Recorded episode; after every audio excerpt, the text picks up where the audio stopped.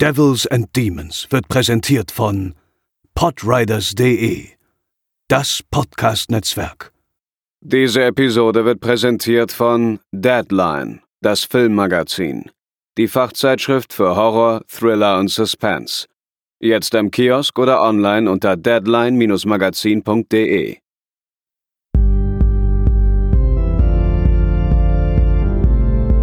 They're coming to get you, Barbara. For you.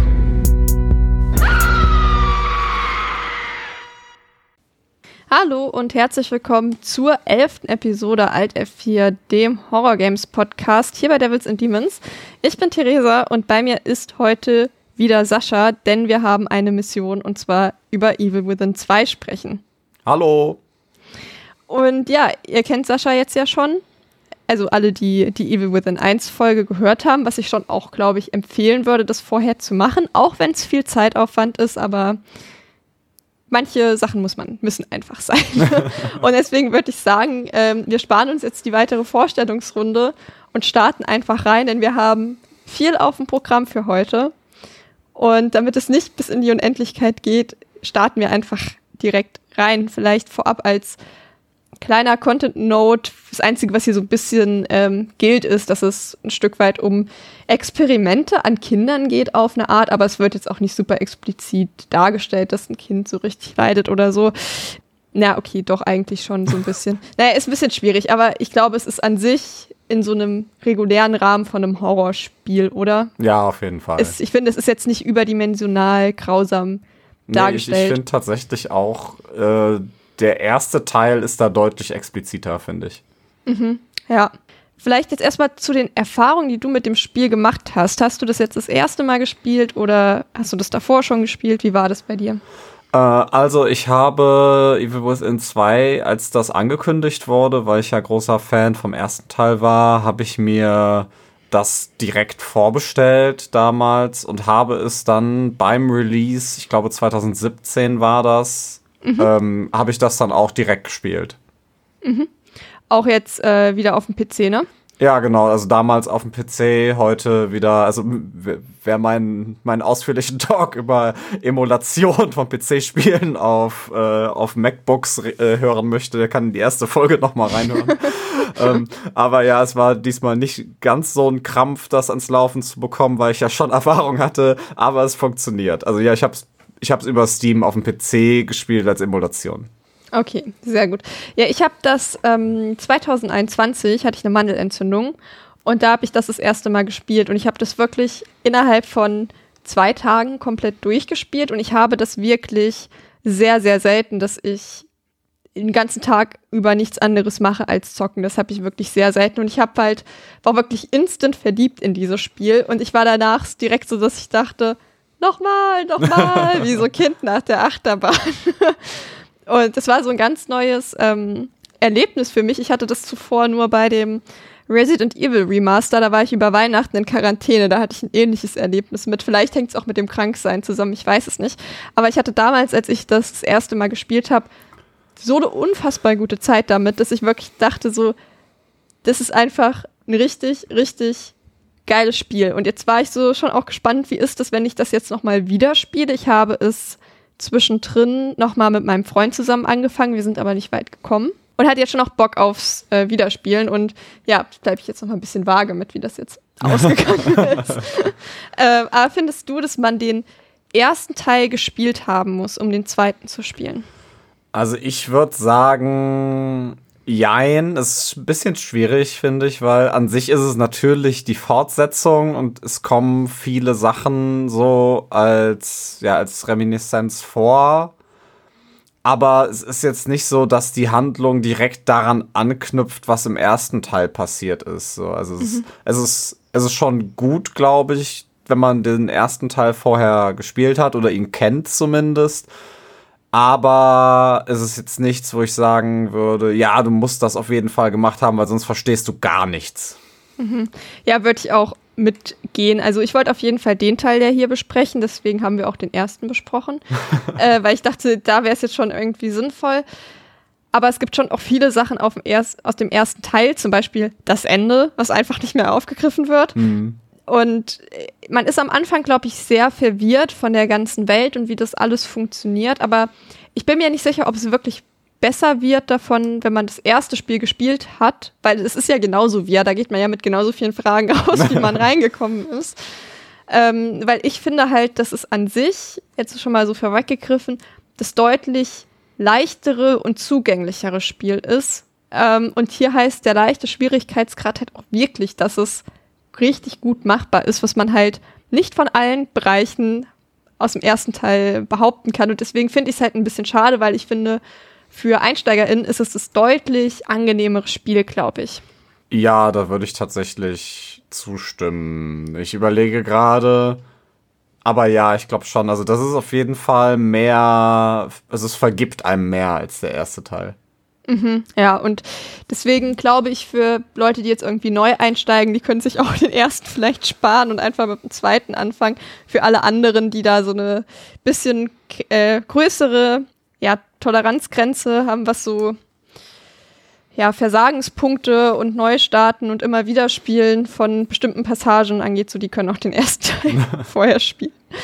Aber jetzt können wir erstmal zu den Fakten so. Das ist ein Spiel aus 2017. Das Entwicklerin-Team ist wieder Tango Gameworks um Shinji Mikami, das der der Resident Evil, Devil May Cry, Dino Crisis und so weiter gemacht hat. Ähm, haben wir auch schon so ein bisschen drüber gesprochen in der ersten Episode. Und ist halt auch wieder ein japanisches Spiel, hat eine 18er Freigabe und ist problemlos ungeschnitten überall verfügbar und ist für Windows, PS4 und auf der Xbox One erschienen und ist auch aktuell im Game Pass drin. Kann man also problemlos da spielen. Es ist ein Einzelspielerspiel, hat auch eine deutsche Sprachausgabe, also wirklich alles sehr komfortabel daran zu kommen. Und im ersten Teil gab es ja noch größere SchauspielerInnen, irgendwie mit Jennifer Carpenter oder, äh, wie heißt der jetzt? Jetzt habe ich schon vergessen, Jackie Earl Healy, heißt der so? Ja. ja. Ja. Und das ist jetzt nicht mehr der Fall. Und ich war eher verwirrt darüber, dass die im ersten Teil tatsächlich mit dabei waren. Und ich habe mich jetzt gefragt, findest du sowas wichtig?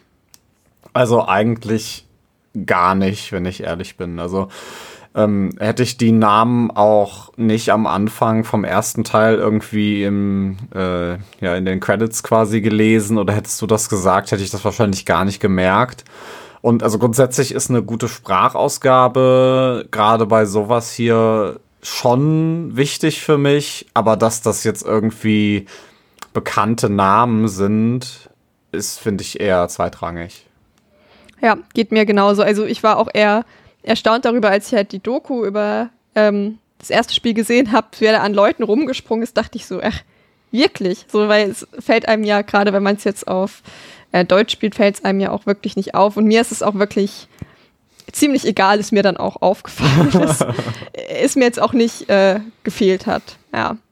Genau, aber hier gibt es also keine großen Leute, die dann da irgendwie noch zusätzlich mitgearbeitet haben. Aber macht es nicht unbedingt zu einem schlechteren Spiel diesbezüglich. Das Spiel hat einen Metacritic-Score von 76 von 100. Es wurde allgemein ein bisschen besser aufgenommen als der erste Teil, hat sich allerdings deutlich schlechter verkauft. Also was wahrscheinlich daran liegt, dass der erste Teil sehr, sehr viel Hype hatte und naja, nicht so super überzeugen konnte oder halt ja einfach doch auch so seine Schwierigkeiten hat und dem Hype halt nicht gerecht werden konnte. Ich habe so ein bisschen rumgerechnet mit den Zahlen, die ich halt äh, gefunden habe. Und wenn ich mich nicht verrechnet habe, hat Evil Within 1 wirklich ähm, Vierfaches an, an den Copies verkauft, fast. Ach, Drei bis Vierfaches, wie Evil Within 2, was auch der Grund ist, warum es halt, vermutlich ist das der Grund, warum es keinen dritten Teil äh, ja, jemals gegeben hat und auch nicht geben wird. Das Projekt ist auf jeden Fall auf Eis gelegt. Und ich finde es ehrlich gesagt schade, ähm, auch dass sich dieses Spiel so viel schlechter verkauft hat. Aber ich kann schon verstehen, wenn man 15 Stunden in ein Spiel gesteckt hat, was einem keinen Spaß gemacht hat, dass man dann sich das zweite Teil, dass man sich den nicht auch noch reinzieht. Ja. Das Ziel war von dem Spiel, dass sie es so ein bisschen zugänglicher und leichter machen wollten und halt schon auch die Kritikpunkte vom ersten Teil da so ein bisschen drauf eingehen wollten. Und ich finde, das haben sie im Großen und Ganzen äh, auch ganz gut geschafft. Also ich fand es deutlich angenehmer zu spielen als den ersten Teil. Der war wirklich an manchen Ecken ja sehr, sehr knackig. Und wenn man das, ich habe das beim ersten Mal spielen auf leicht gespielt, jetzt habe ich es auf normal gespielt, aber auf leicht bin ich wirklich, ich bin fast nicht einmal gestorben. Man kann damit ein bisschen Spielerfahrung dann wirklich gut durchkommen. Und ich finde, es ist deutlich besser ausbalanciert und finde, das haben sie gut gemacht. Ja, auf jeden Fall. Also ich hatte auch gerade da, ähm, was das angeht, ich hatte so oder lass, lass mich anders formulieren, dass das Spiel setzt ja auch so ein bisschen auf dieses Survival-Ding noch ein bisschen mehr als der erste, weil man ja auch so craften kann und sowas und ganz viele Ressourcen findet. Und ich hatte jetzt nie das Problem, dass ich gar keine Munition hatte oder sowas. Aber ich war auch nie so, dass ich zu viel hatte. Das war immer so mhm. genauso eigentlich schön in der Waage und gerade nach mal so ein paar größeren Gegnern und Encountern war ich auch immer so, okay, also jetzt dreimal mehr daneben schießen wäre jetzt nicht mehr gegangen. Ja, ja, dann wird es irgendwann schon auch eng, ne? Mhm. Ja. An Schwierigkeitsstufen gibt es halt, wie gesagt, Einsteiger, der hat dann Aim Assist und den fand ich, wie gesagt, wirklich sehr gut spielbar. Ich habe, dann gibt's halt Überleben. Da kann man jetzt halt, das ist praktisch so ein normale Schwierigkeitsgrad. Da kann man auch Aim Assist einstellen, was ich natürlich getan habe. ähm, dann gibt's Albtraum, das ist praktisch, wird halt damit promoted, dass es den, der Schwierigkeitsgrad ist für die Leute, die den Vorgänger gut fanden. Oder die, die den Schwierigkeitsgrad vom Vorgängerspiel gut fanden, was auch schon mal viel sagt, wenn das jetzt hier der schwierige Modus, das ist, was bei dem anderen eher so der ja normale war. Ähm, und dann gibt es halt noch bei New Game Plus gibt es auch so einen Classic-Modus, wo man dann keine automatischen Speicherpunkte hat und nur so siebenmal speichern kann und die Waffe nicht levelbar ist. Ja, das ist dann, glaube ich, muss man schon ordentlich Bock drauf haben. Hm. Auf welchem Modus hast du es jetzt gespielt? Also ich bin generell so ein Normalspieler. So, also ich hab immer, also ich, ich mag so eine Challenge, so, aber ich muss es mir jetzt auch nicht künstlich frustrierend machen. so. Mhm. Ja. Fandest du es vergleichbar den normalen Modus mit dem aus dem ersten Teil oder schon leichter? Ich fand es schon leichter, also beim ersten, mhm. aber ich glaube, das liegt nicht zwangsläufig so am Schwierigkeitsgrad an sich, sondern dadurch, dass das Spiel halt irgendwie so ein bisschen oh, das heißt ein bisschen, also deutlich besserer, ja, aufgebaut ist. So. Also ich fand, es gab im ersten Teil gab es ja so ein paar, oder nicht nur ein paar, sondern viele Situationen, die halt schlicht unfair waren, wo man halt mhm. wegen ich, mangelhaften Level-Designs oder sowas echt äh, oft irgendwie neu starten musste. Und das hatte ich in diesem Spiel eigentlich also bewusst vielleicht zweimal oder so. Mhm. Aber allein deshalb fand ich es deutlich einfacher. Ja. Ja, genau. Also ich habe mich ja beim ersten Teil nicht an den normalen Modus rangetraut, hier dann schon. Gerade weil ich halt wusste, dass ich beim äh, ersten Durchgang da so easy durchgesteppt bin, dass ich dachte, na gut, Theresa, trau dich mal was. Hm. Und ich habe es nicht bereut. Ich fand es auch, ich fand es schon auch schwerer, muss ich sagen, als den Einsteigermodus. Man hat da schon auch ähm, bemerkt, dass es schwieriger ist. Gerade bei so ein, zwei spezifischen Gegnern dachte ich mir so, oh, da habe ich doch nicht immer so viele, so viel Munition reinstecken müssen. Aber so soll es ja auch sein, dass es einfach wirklich auch spürbar ein bisschen schwerer wird. Mhm. Starten wir einfach mal rein ins erste Kapitel. Das heißt ins Feuer. Und zwar sind wir halt wieder Sebastian. Er heißt auch wieder in der deutschen Sprachausgabe Sebastian, während alle anderen wieder auf Englisch ausgesprochen werden. Und ähm, wir sehen dort halt, wie unser Haus brennt, rennen dort dann hin, um unsere Tochter Lilly zu retten und finden sie auch. Jedoch fängt sie dann halt an zu brennen, als wir sie in die Arme schließen wollen. Und das ist dann halt ein Traum eigentlich nur. Aber da lernt manchmal so ein bisschen die Steuerung kennen und ist so der Einstieg eigentlich. Und wir haben schon im ersten Teil gelernt, dass Lilly halt die Tochter ist von Detective Sebastian Castellanos und seiner ebenfalls verschwundenen Frau Myra. Genau, und die Tochter ist halt in einem Haus, äh, in dem Feuer im Haus umgekommen.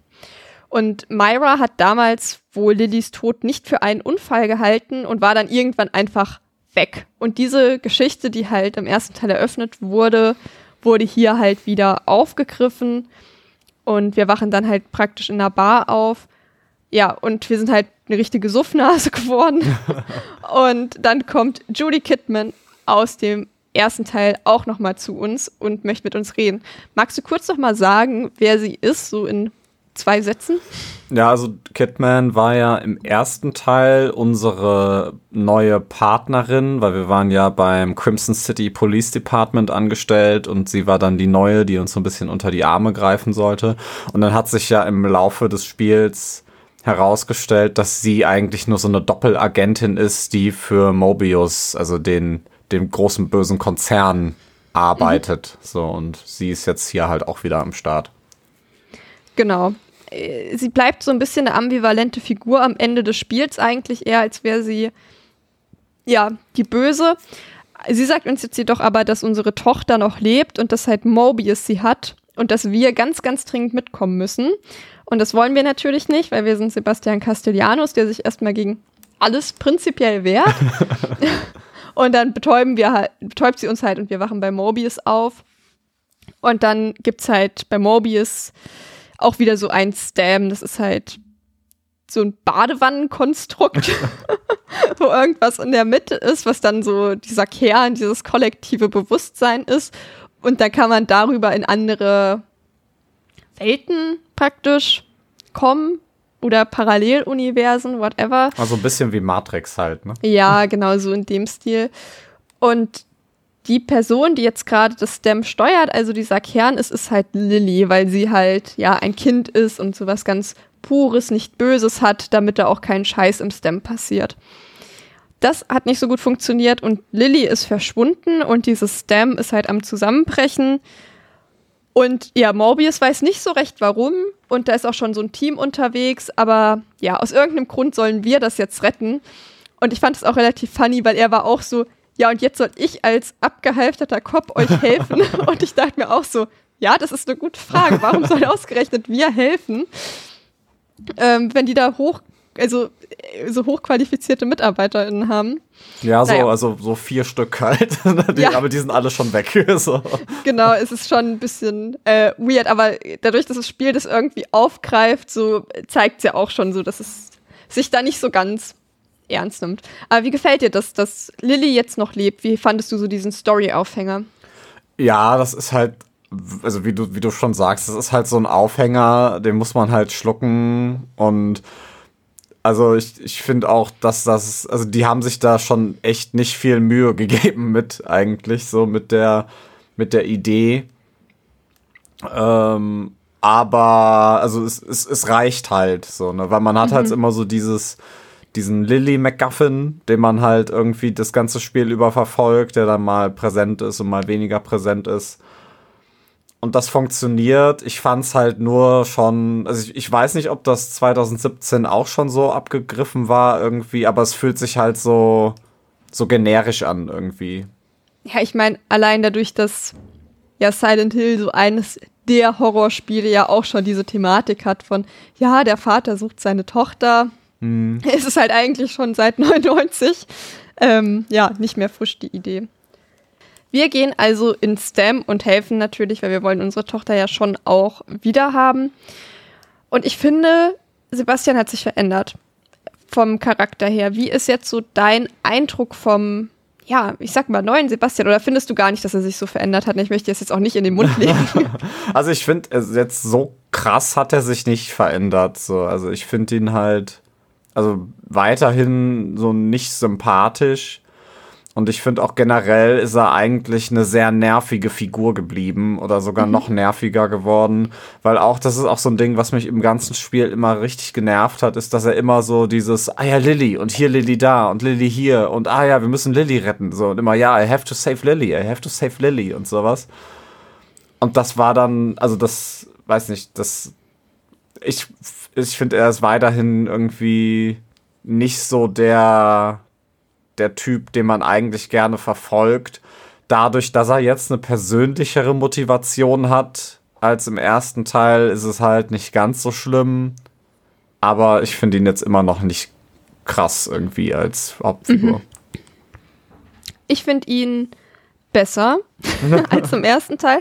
Er ist halt ein bisschen polierter, sowohl optisch. Also ich finde, der sieht halt auch wirklich ein bisschen geleckter aus, sag ich einfach mal. Gerade so in den, auf den Fotos so von seinem alten Familienleben Mhm. erkennt man ihn eigentlich fast nicht wieder.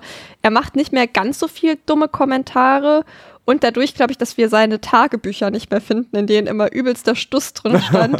ich glaube, das macht es auch schon mal besser, dass man einfach nicht mehr so viel Input von ihm bekommt. Ähm, aber allgemein ist er, finde ich, ein bisschen umgänglicher. Aber er hat dann immer noch mal so Momente, wo ich mir denke, Sebastian, halt einfach's Maul. aber ja, ich finde ihn immerhin angenehmer als im ersten Teil. Er ist jetzt immer noch nicht der Sympathieträger des Jahrtausends, aber ich finde es okay. Nachdem wir dann beschlossen haben, dass wir doch helfen wollen, starten wir ins Kapitel 2. Das heißt, etwas liegt im Argen. Jetzt weiß ich auch nicht, wie das auf Englisch hieß, aber ich finde die Übersetzung etwas lustig. Und wir kommen praktisch jetzt in unseren neuen Safe Space das erste Mal. Und zwar ist das unser altes Büro in der Polizeistation. Magst du einmal sagen, was es hier für Features gibt? Ja, also da kann man, also es funktioniert halt so als Hub so ein bisschen.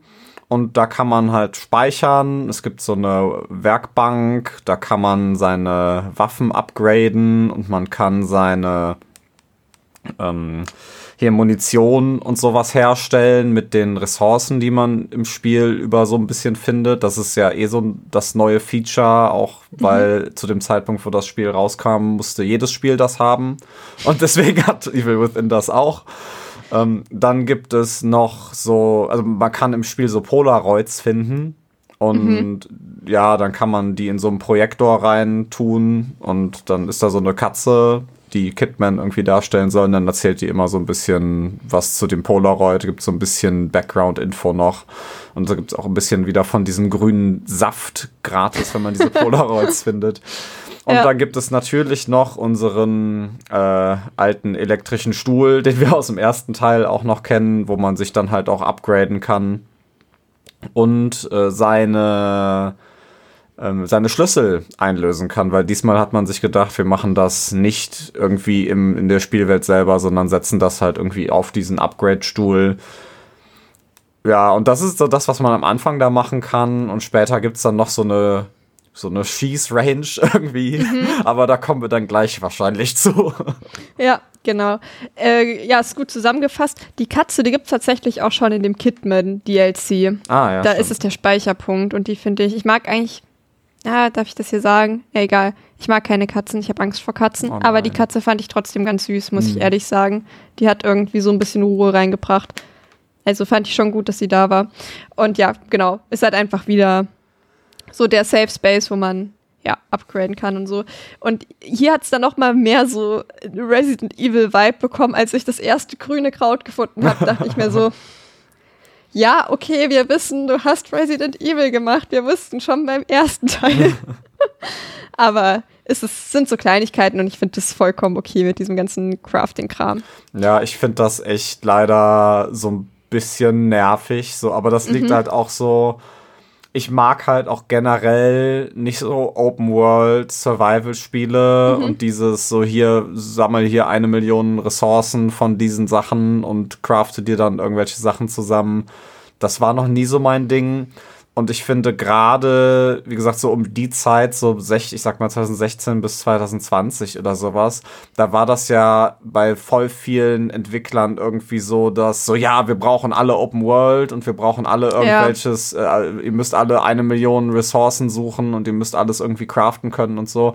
Und das war bei 80 Prozent dieser Spiele war das unnötig und irgendwie nur als Gimmick irgendwie so halb gar obendrauf gesetzt.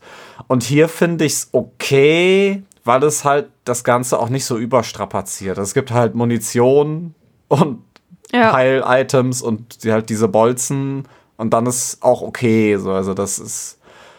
Aber ich glaube, es hätte mir, also es, es tut dem Spiel nicht weh, aber ich Ja. glaube, es hätte mir besser gefallen, wenn man weiterhin regulär nur Sachen gefunden hätte, unabhängig davon. Okay. Ja, verstehe ich. Für mich, ich war so, okay.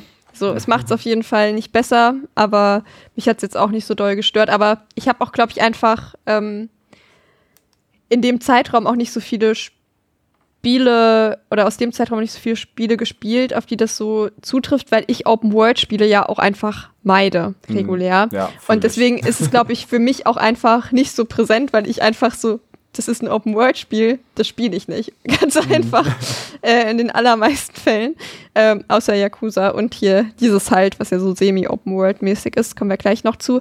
Ähm, ja, deswegen glaube ich, äh, ist, hat, ist es für mich noch nicht ganz so abgetroschen, aber ich verstehe auf jeden Fall, was du meinst. Wir sehen auch in unserem Safe Space an der Wand so Steckbriefe von Morbius-Mitarbeitenden, die praktisch in STEM geschickt wurden, um halt nach Lilly zu suchen in Union. Und ich weiß nicht, ob du erklären magst, was Union ist. Ja, Union ist so ein bisschen, ja, also wir hatten ja eben schon gesagt, STEM ist dieses Matrix-Konstrukt. Also wer den Film Matrix nicht gesehen hat, äh, das ist jetzt schwierig zu erklären. Wir haben ja so einen, so einen gemeinsamen Gedankentank, wo alle quasi in einer virtuellen Welt zusammen drin leben mit ihren Gedanken. So. Und äh, Union ist diese virtuelle Stadt, in der diese ganzen Leute, die in diesen Tanks in der Real World sind, ja, virtuell leben. ich glaube, so kann man es wahrscheinlich am besten ähm, erzählen. Und ja, das ist halt wirklich eine Kleinstadt. Und ja, die ist so ein bisschen am Zerbrechen, sage ich mal. Ja, genau, das trifft es eigentlich ganz gut. Ähm, bevor wir jetzt nach Union starten, durch den Spiegel natürlich mal wieder, bekommen wir noch mal so eine herzzerreißende Szene, in der wir so viel ähm, also weil so eine Familieninteraktion der Castellanos sehen, wo er wirklich wie ein anderer Mensch auch einfach aussieht und sowas faselt von, oh mein Gott, ich bin so happy, euch zu haben, so eine tolle Familie, die ich habe. Und da war ich auch so, okay, jetzt, ähm, da habe ich halt gedacht, jetzt wollen sie mit dem Charakter ein bisschen in eine andere Richtung gehen, weil sowas hätte ich dem mhm. Sebastian aus dem ersten Teil nicht zugetraut. Wir starten dann erstmal in so einem, ja, was ist das, Palast? Herrenhaus. Ich weiß es nicht so ganz. Mhm. Es ist sehr düster und alles sehr abstrakt und wir sehen dann in einem Raum ein Kunstwerk. Ein Kunstwerk, was uns so noch in der Art noch häufiger begegnen wird. Es wird generell viel um Kunst gehen.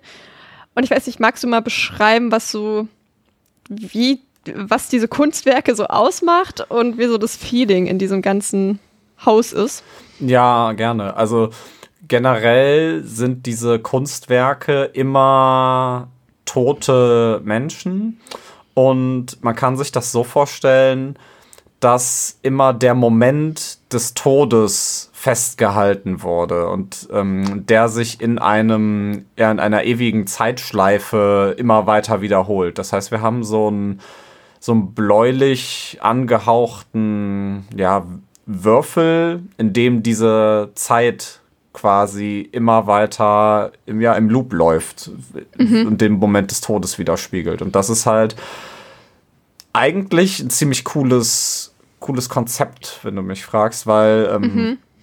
ja, weil das sieht halt schon sehr, also sehr uncanny aus auch und sehr ja, ja unberuhigend, wenn man das dann so sieht, wie dann immer dem einen, ich weiß gerade nicht, was, was beim ersten Typen war. Das war, der wurde erschossen in den Kopf und dann kommt halt hinten so das Blut richtig rausgespritzt und das halt immer wieder. Ah ja, genau. Und das ist, also das, das ist schon cool. Und da sieht man gerade, ich sag mal, in der ersten Hälfte des Spiels ist das schon so ein wiederkehrendes Thema. Mhm. Und ich fand das immer sehr, ja sehr atmosphärisch, glaube ich. Das ist so ja. das Wort, was es am besten trifft, weil man ist halt auch, wie du gerade eben schon gesagt hast, in so einer Art Herrenhaus, aber das ist alles irgendwie so ungreifbar und die, ja, die, die Innenarchitektur, dieses, das ist alles sehr, ja, sehr wirr und abstrakt und dann kommen halt immer wieder diese, ja, diese Mordsequenzen, die man dann wiederholt sieht.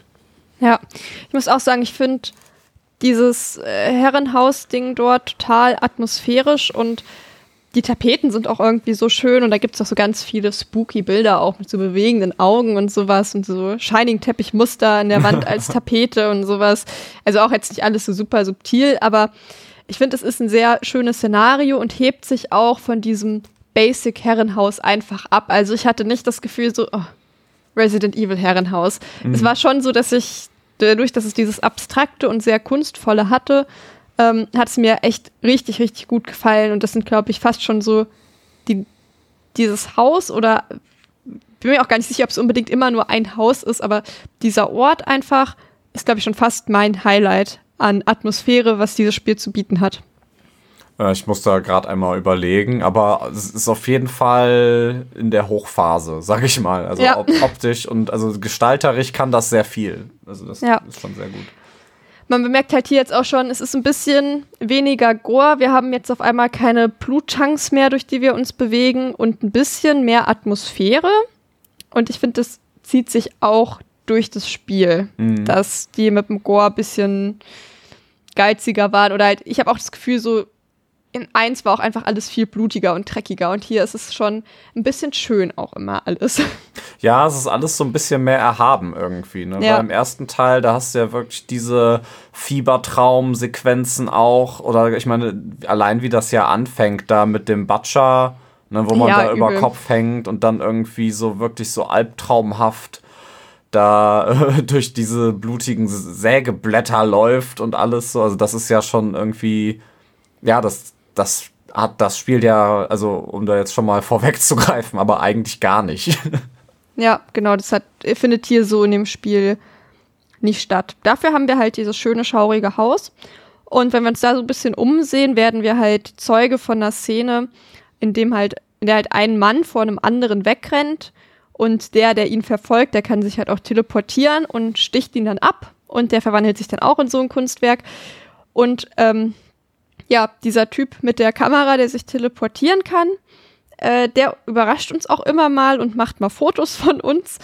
Wie ist so dein erster Eindruck von ihm? Weil ich finde, es ist schon ein sehr untypischer Gegner und ich war mir auch am Anfang nicht sicher, ist der jetzt relevant? Rennt der einfach hier rum? Ich hätte nicht gedacht, dass das halt wirklich ein Boss wird. Ja, ich, ich, ich finde vor allem, er hat halt nicht so diese. Also, wenn wir es jetzt direkt mit dem ersten Teil vergleichen, wo wir ja Ruvik als Figur haben, und er hat halt äh, diese, diese Ikonik, wenn es das Wort gibt, ähm, dann. Äh, also geht durch, Ja, ja. Das, das, das ist halt nicht da. So, ich finde, bei, bei Ruvik, da hast du echt dieses klare, so das Design von ihm und alles, das, das bleibt irgendwie im Kopf und wie, wie er so drauf ist und alles. Und ähm, der, hat- hattest du seinen Namen schon gesagt? Äh, nee. Okay, also er, Äh, ich, ich, der hat, der heißt ja auch so ähnlich wie, wie, der heißt nicht Sebastian. Wie heißt denn der? Ich habe gerade den, ich, der steht irgendwo weiter unten, aber wenn ich jetzt im Skript runterscrolle, finde ich nie wieder, wo ich also es ist Stefano. Stefano, genau, Stefano, ja. Ähm, also wenn Stefano da auftaucht, ich finde, er hat halt, also mit seinem roten Anzug so und seiner Kamera, weiß nicht, dass ich finde ihn nicht bedrohlich. So, so klar, der ist, also ich finde, er wirkt, also er wirkt halt wie so ein Anime-Bösewicht irgendwie auf mich. Und das ist halt so, ja, der ist cool und er kann ja voll diese coolen Moves und guck mal das so.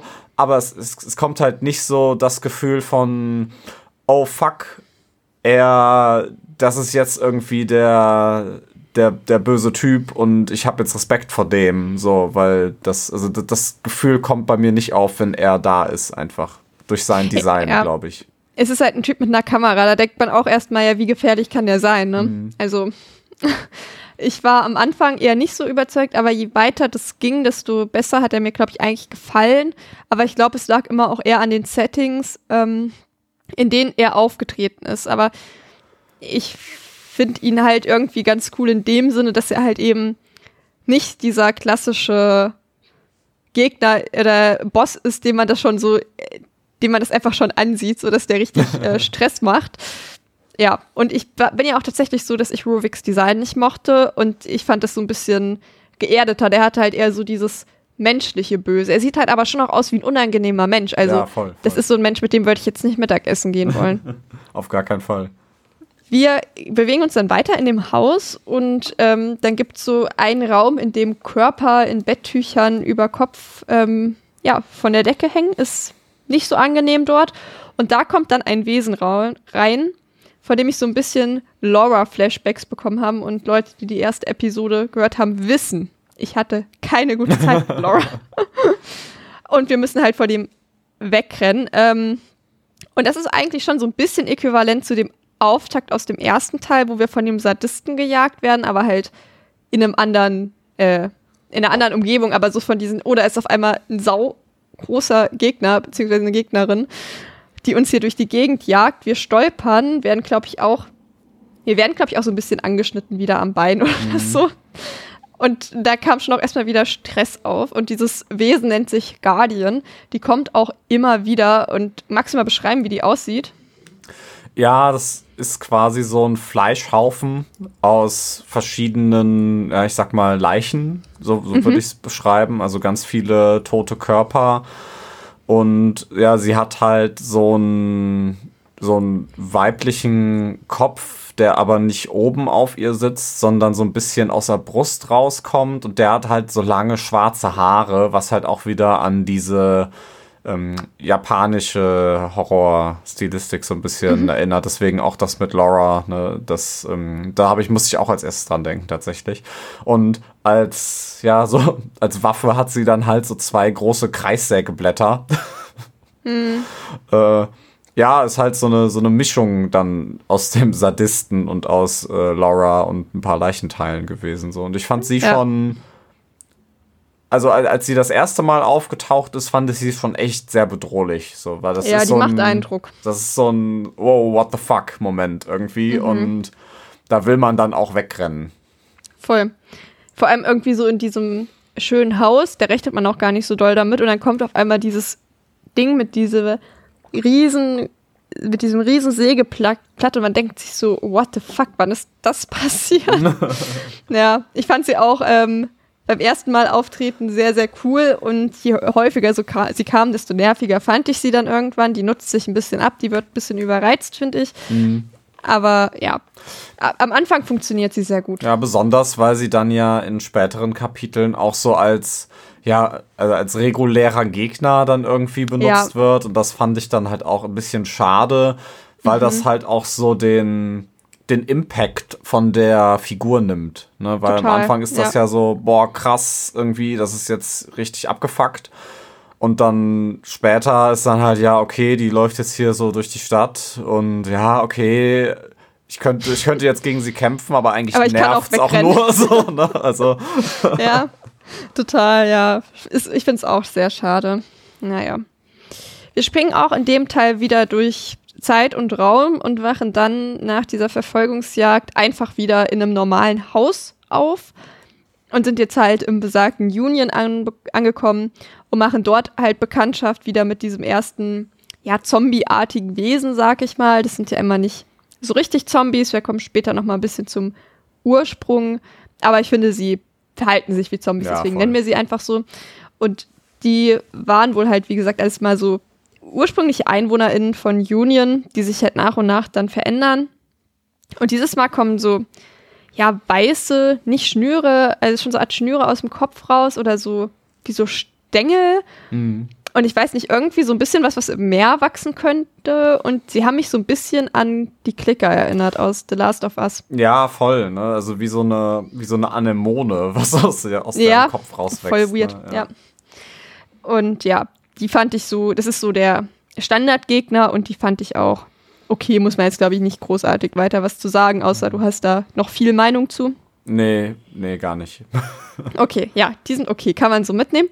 Und ja, wir sehen jetzt halt auch schon direkt am Anfang, dass die Strecken ein bisschen länger sind. Wir können mittlerweile immerhin 15 Sekunden sprinten anstatt 4 Sekunden. Das ist schon mal eine Erleichterung, aber dafür sind die Distanzen halt auch viel länger, die man hier zurücklegt. Entsprechend, eher habe ich das Gefühl, das gleicht sich am Ende ja. so ein bisschen aus. Und so viel mehr Gewinn hat man davon jetzt auch wieder nicht. Und es gibt hier auch wieder dieses Gegner-Awareness-Auge. Ähm, das ist praktisch so ein Auge oben und wenn Gegner in der Nähe sind, kommt es halt und wenn das aufgerissen ist, dann weißt du, es hat dich jemand gesehen. Und auch hier ist es dann halt wieder Stau, wie im ersten Teil, dass man versucht, erstmal die Dinge ein bisschen friedlicher zu lösen, nicht direkt die Waffe rauszuholen, sondern sich anzuschleichen und halt die Gegner von hinten einfach zu erstechen mhm. ins Gesicht. Und ich habe es auch wieder versucht, häufig zu machen. Ich finde, es hat auch ganz gut funktioniert. Und man kann dann auch noch richtig schön ähm, diese Features ähm, irgendwie, dass man sich da noch cooler anschleichen kann und schneller anschleichen kann, aufstocken. Und das fand ich sehr, sehr sinnvoll, auch das zu machen. Hatte da auch eine gute Zeit dann mit. Mhm. Wir wollen dann praktisch in ein Haus rein, wo wir einen Mann gesehen haben, der da auch rein ist, der noch sehr lebendig aussieht. Und dieser Mann ist O'Neill. Möchtest du mal erklären, was O'Neill für ein Typ ist? Ja, O'Neill ist der, also es ist ja nicht der erste Typ von der ähm, äh, Mobius-Einheit, den wir sehen, weil die erste Person von der Einheit, die, die wird ja von Stefano getötet, wenn ich mich Ja. da richtig erinnere. Ich glaube, das war das erste Kunstwerk auch tatsächlich. Mhm. Stimmt, stimmt, stimmt, hast recht.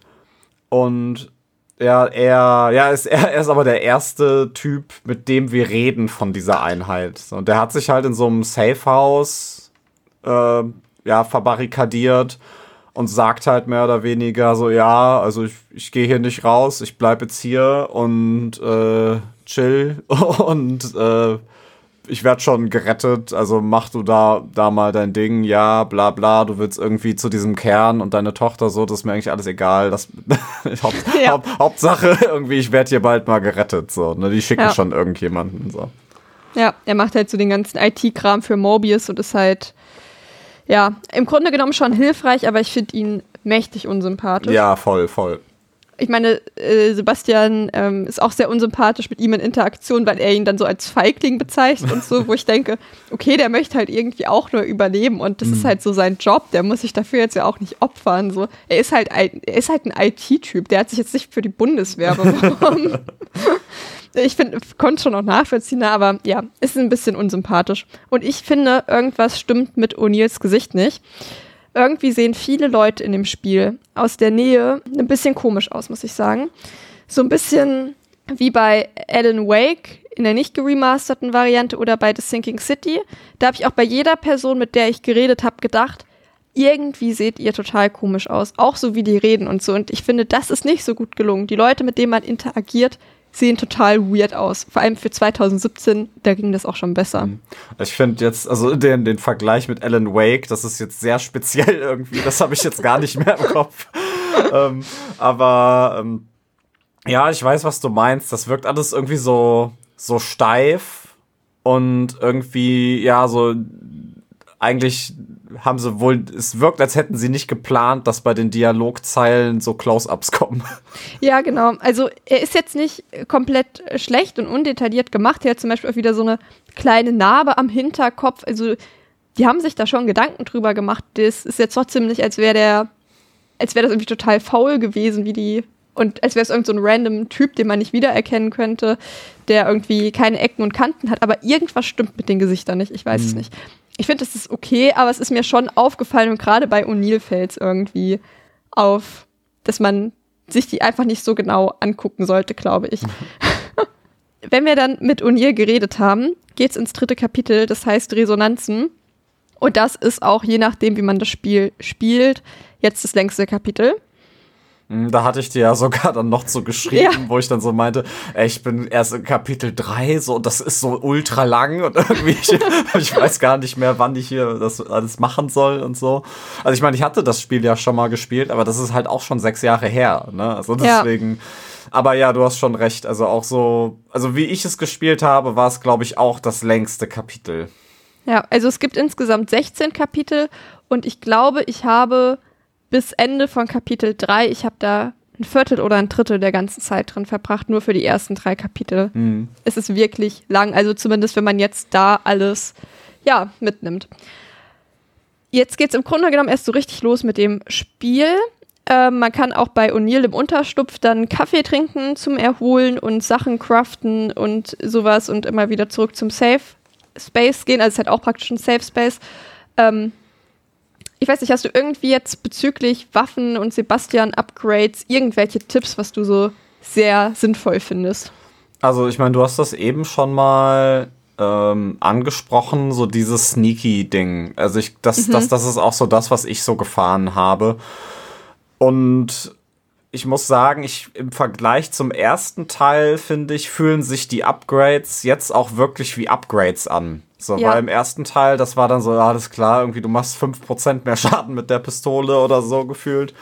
Und hier war das halt so, also auch mit den äh, mit den Sebastian-Upgrades war es halt wirklich so, dass, äh, dass man das auch wirklich gemerkt hat, dass man jetzt irgendwie besser geworden ist. Und das finde ich ist dann immer, dann, dann, dann hat man auch Bock, sich zu upgraden und nicht nur, weil das jetzt ja, okay, ich hab, bin gerade hier und habe gerade irgendwie ein bisschen grünen Saft übrig und deswegen mache ich das.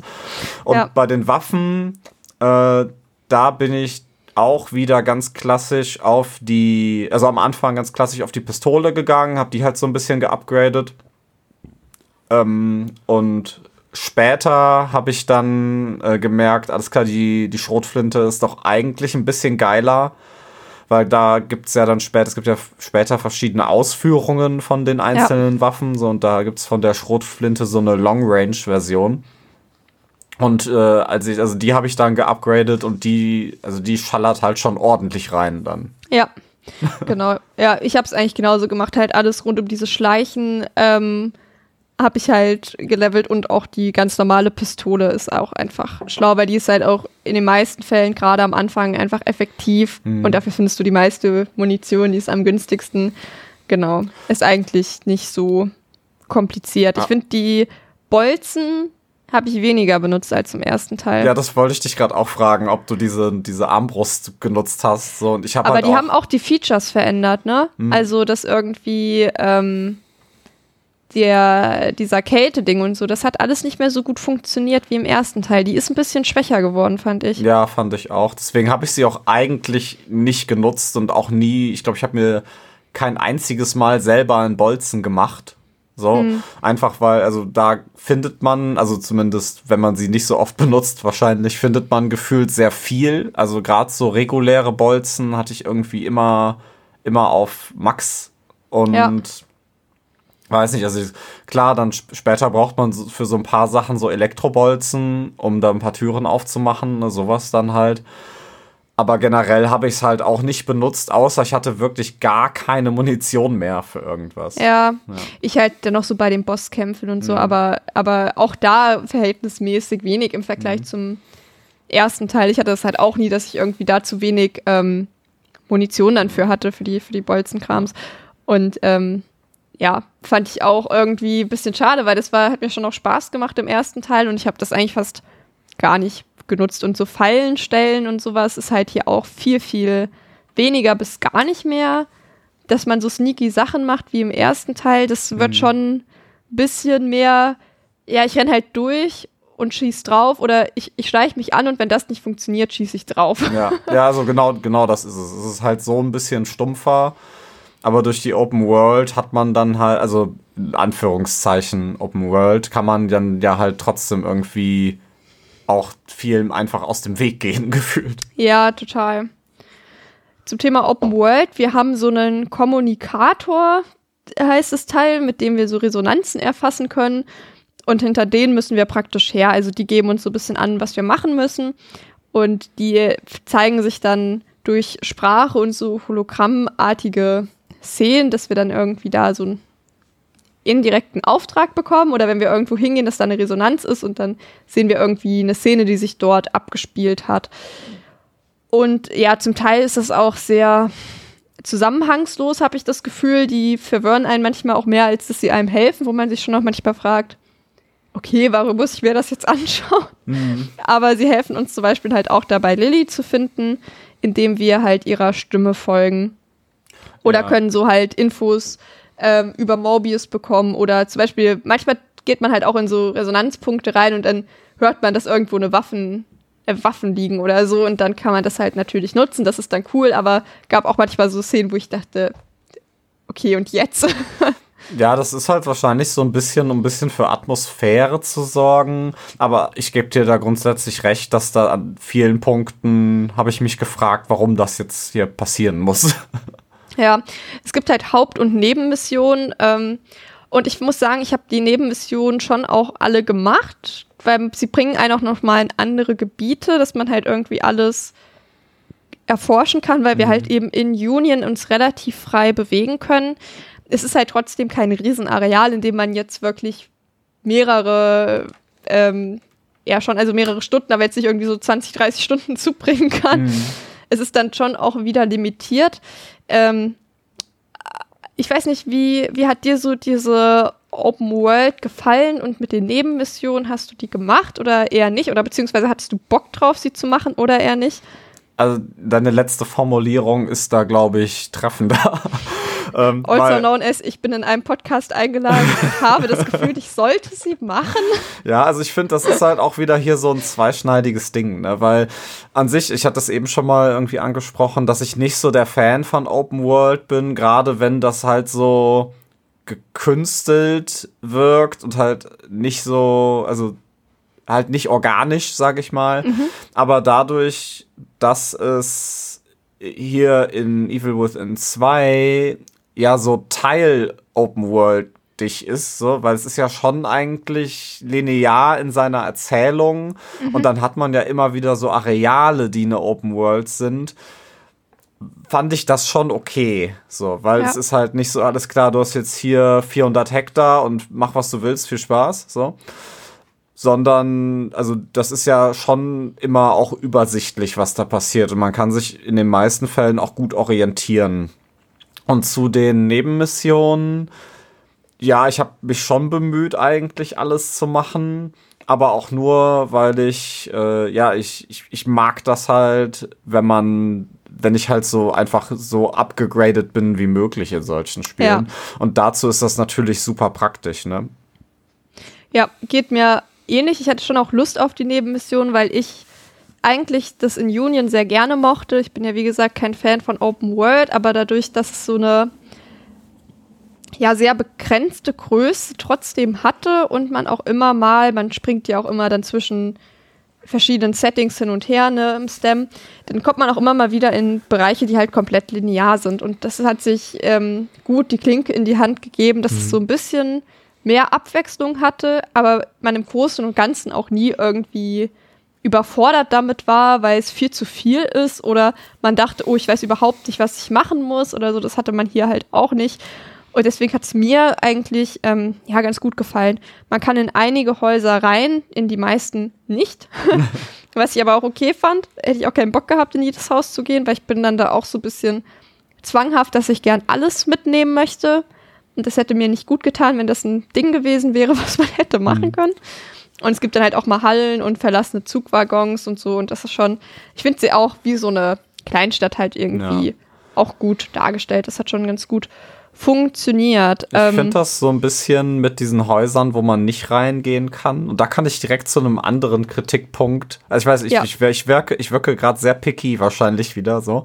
Aber wenn man so Türen aufmachen möchte, in die man nicht rein kann, also die halt offensichtlich nicht dazu gemacht sind, dass man äh, äh, dass man da reingeht, weil das Gebäude wahrscheinlich nicht modelliert wurde von innen, ähm, dann kommt halt trotzdem so eine Animation. Und ich finde, so lange Animationen in diesem Spiel, das ist wirklich, das hat mich wirklich sehr genervt, dass da halt super viel und super häufig Sachen einfach in Animationen passieren, die man immer mhm. wieder wiederholen muss, zwangsläufig, die dann nicht abbrechbar sind und die dann halt trotzdem acht Sekunden gehen oder sowas. Und das fängt bei, ich mache jetzt eine Tür auf und er beschwert sich, dass die Tür nicht aufgeht an und geht über, ich trinke jetzt erstmal für zehn Sekunden irgendwie einen Kaffee. Ja. Ähm, bis hin zu, ähm, wenn ich mich auf diesen elektrischen Stuhl setze und ich erst upgraden kann, nachdem Schwester Tatjana mir irgendwie für gefühlt Minuten irgendwie einen Vortrag gehalten hat. So, ne? Und das ist so ein Teil, das ist mir echt negativ aufgefallen, weil es so, weil es so unnötig ist. So, also mhm. wenn das jetzt irgendwie relevante Sachen sind, die man machen müsste oder diese Gespräche, diese Sachen, die Tatjana sagt, dass das halt irgendwelche wichtigen Infos sind. So. Aber es ist halt wirklich nur, ah, okay, du willst upgraden. Dann grade jetzt ja. ab. So, aber das kann okay. sie mir eigentlich auch sagen, wenn ich schon im Upgrade-Menü bin. So, aber sie muss mich da leider noch fünf Sekunden anstarren. So, und das, das kumuliert sich dann so hoch. Ist lustig, weil mir ist das überhaupt nicht aufgefallen. Also mhm. jetzt, wo du sagst, ich verstehe, was du meinst, aber mir ist es beim Spielen mhm. irgendwie äh, gar nicht aufgefallen. Ja, gerade der Kaffee, der zieht sich wirklich sehr lange, finde ich. Ja, das stimmt. Jetzt, wo du es sagst. Aber vielleicht auch, weil ich dann selbst auch mal dann so einen Sip genommen habe von meinem mhm. Tee oder so. Mhm. Aber Also ich kann es verstehen, aber mir ist es tatsächlich beim Spielen nicht aufgefallen. Wahrscheinlich, wenn ich das nächste Mal spiele, fällt es mir total auf und ich hasse es enorm. Bitteschön. Danke. ja, also wie gesagt, ich fand es nicht so schlimm, aber kann den Punkt voll verstehen. Vielleicht nochmal allgemein jetzt auch zum Kampfsystem, weil da sind dann halt an jeder Straßenecke immer mal ein paar Gegner und es gibt auch so ein paar extra crazy Ladies in Weiß, die ein bisschen schwerer zu knacken sind, die ein bisschen aggressiver auch nochmal sind als die regulären es, ich finde, das Kampfsystem ist im Grunde genommen so wie im ersten Teil. Also je näher man ist, desto schlechter trifft man. Das gilt immer noch, was ich immer noch nicht verstehe. Und die Gegner sind auch im normalen Modus zum Teil extrem dumm.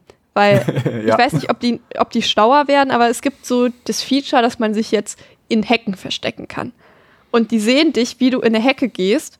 Also wirklich zum Teil, du gehst zwei Meter entfernt von denen, während die dich jagen, in eine Hecke und die sind so, oh, wo ist er hin? Weißt du, wie so ein Hund, wo wenn du auf einmal den Ball hinter den Rücken nimmst und der ist so, oh, wo ist der Ball hin? Oh mein Gott, da ist er wieder. Mhm.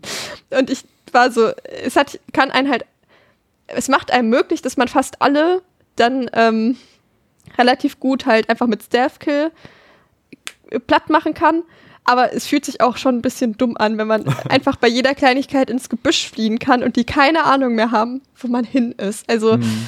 das hat mich schon gestört. Also zum einen ähm, ist es zwar irgendwie, macht es das Spiel leichter, aber es macht es auch ein bisschen dümmer. Ich weiß nicht, wie hat dir das gefallen? Das ganze äh, Kampfsystem, so die, die Basics, sag ich mal. Ja, also ich war, ich bin immer grundsätzlich zu hektisch, um mich in Gebüschen zu verstecken bei solchen Sachen so. Also ich bin schon, also wie ich gerade eben schon gesagt habe, ich war ja immer schon so auf Stealth und sowas und habe dann immer geguckt, dass ich mit Flaschen irgendwie die Leute da durch die Gegend lotsen konnte. Ähm, später findet man ja auch noch so eine ähm, Silenced Pistol, mit der man dann einzelne aus also einzelne Leute aus so Gruppen rauslocken kann und sowas. Also da finde ich, gibt es eigentlich schon ein paar coole Möglichkeiten. Mhm um das zu machen. Aber letztendlich läuft es halt, wie du, also wie wir eben ja schon ein paar Mal gesagt haben, irgendwie immer darauf hinaus, alles klar, ich, versuche Stealth zu machen und wenn die mich sehen, alles klar, dann, dann halt ab dafür. So, ne? Ja. Ja, dann kommt die Schrotflinte halt. Ne? Ja, voll. Aber ja, ja ich gebe dir da vollkommen recht. Ich finde es teilweise schwierig, mit dem Zielen, so, weil dann rennen die plötzlich dann doch manchmal sehr fast auf einen zu und sobald sie halt länger als anderthalb, zwei Meter von einem entfernt sind, dann trifft man eigentlich auch schon, also es ist quasi nicht mehr ja. möglich zu treffen. So, und das finde ich ein bisschen schade. Gerade weil die Nahkampfangriffe halt echt useless sind, meiner Meinung nach. Ja, und, voll. Ähm, also ich, ich habe auch direkt äh, dieses Ding geskillt dass wenn man eine Flasche hat und die einen greifen, dass man sich dann automatisch frei boxt. So, das ja, ist auch so. Das ein, ist auch sehr gut. Das ist ein sehr hilfreiches Feature, weil das halt auch, also da, da steht zwar, ja, das funktioniert nicht bei jedem, aber ich, also, es hat bei mir eigentlich bei jedem, der mich gegriffen hat, funktioniert. Ja, gut, vielleicht bei Bossen und so, ne, dem ja. brauchst du halt keine hm. Flasche auf den Kopf schlagen, aber bei den regulären eigentlich schon. Hm. Ja, und ich finde, es gibt halt eben, haben wir eben gerade auch schon drüber gesprochen, mit diesen ähm, Bolzenkrams. Es gibt auch Sachen, die habe ich halt gar nicht benutzt, zum Beispiel, weil ich es halt nicht gerafft habe. Bei den Rauchbolzen zum Beispiel dachte ich so, geil, ich schick, also ich ähm, speise die auf die und dann schleiche ich mich da durch und metzel die leise von hinten alle ab. Und es hat bei mir nicht funktioniert. Und ich gucke mir immer dann nochmal ein Walkthrough an, von wenn ich jetzt hier das Skript vorbereite. Und bei dem hat es funktioniert. Und ich dachte so, warum hat das funktioniert? Ich habe das mehrfach funktioniert und bei, äh, versucht und bei mir hat es einfach nicht funktioniert und ich kam mir richtig verarscht vor, als ich dieses Video gesehen habe, weil das glaube ich schon das Leben viel leichter macht, wenn man das nutzen kann. Mhm. Aber bei mir hat es irgendwie nie funktioniert. Oder es gibt dann auch so Explosivbolzen, mit denen man halt ja so eine Art Falle stellen kann, indem man sie zwischen zwei ben Wände baut, wo ich mir dachte, wo soll ich denn dieses spezifische Sache so wo denke ich mal, oh, hier sind zwei Häuser, also hier stehen so zwei Häuser echt nah aneinander, da könnte ich jetzt ja mal so eine Falle reinbauen. Vielleicht läuft da ja gleich mal jemand gegen, also irgendwie komplett bescheuert auch an mhm. manchen Ecken. Das sind auch alles Sachen, die habe ich auch alle nicht benutzt. Ja, ich halt dann eben auch nicht, einfach, also ja. Es gibt dann in einigen Teilen von Union so Computer, mit denen man von einem Ort zum anderen reisen kann. Und zwar geht das in der Regel über das sogenannte Mark. Das ist praktisch so eine Art Kern und vom Mark aus kommt man eigentlich überall hin, in alle möglichen Teile von Union. Und weil Union jetzt ja ein bisschen gespalten ist und ein paar Sachen eher so im Himmel hängen, äh, manche noch eher so auf dem Boden sind, je nachdem, wo man sich halt befindet, ist es nicht so ganz einfach, da von A nach B zu kommen. Und das sind in der Regel sehr, ja, klinische weiße Gänge, in denen sich Monster und Ressourcen tummeln. Und ich muss sagen, ich fand dadurch, dass man schon viel Zeit auch dort verbringt insgesamt, dadurch, dass man da ständig durch muss, fand ich es ein bisschen hm, gar nicht mal so cool irgendwie, dadurch, dass es so nichtssagend ist. Also ich weiß auch gar nicht so recht, wie ich das beschreiben soll, um da dieses Feeling drin näher zu bringen. Ich weiß nicht, wie hat dir so die Zeit im Markt gefallen? Ja, es ist halt so ein Betonbunker so gefühlt, ne? Und ja, ich finde es halt, also die Idee ist natürlich halt cool, finde ich schon, so weil es ist halt besser, als wenn du halt einfach sagst, du teleportierst dich von A nach B, so, ja. sondern du, du hast halt schon dieses alles klar, ich bin jetzt irgendwie noch, noch ein Level tiefer im, im Computer und gehe von da A nach B so.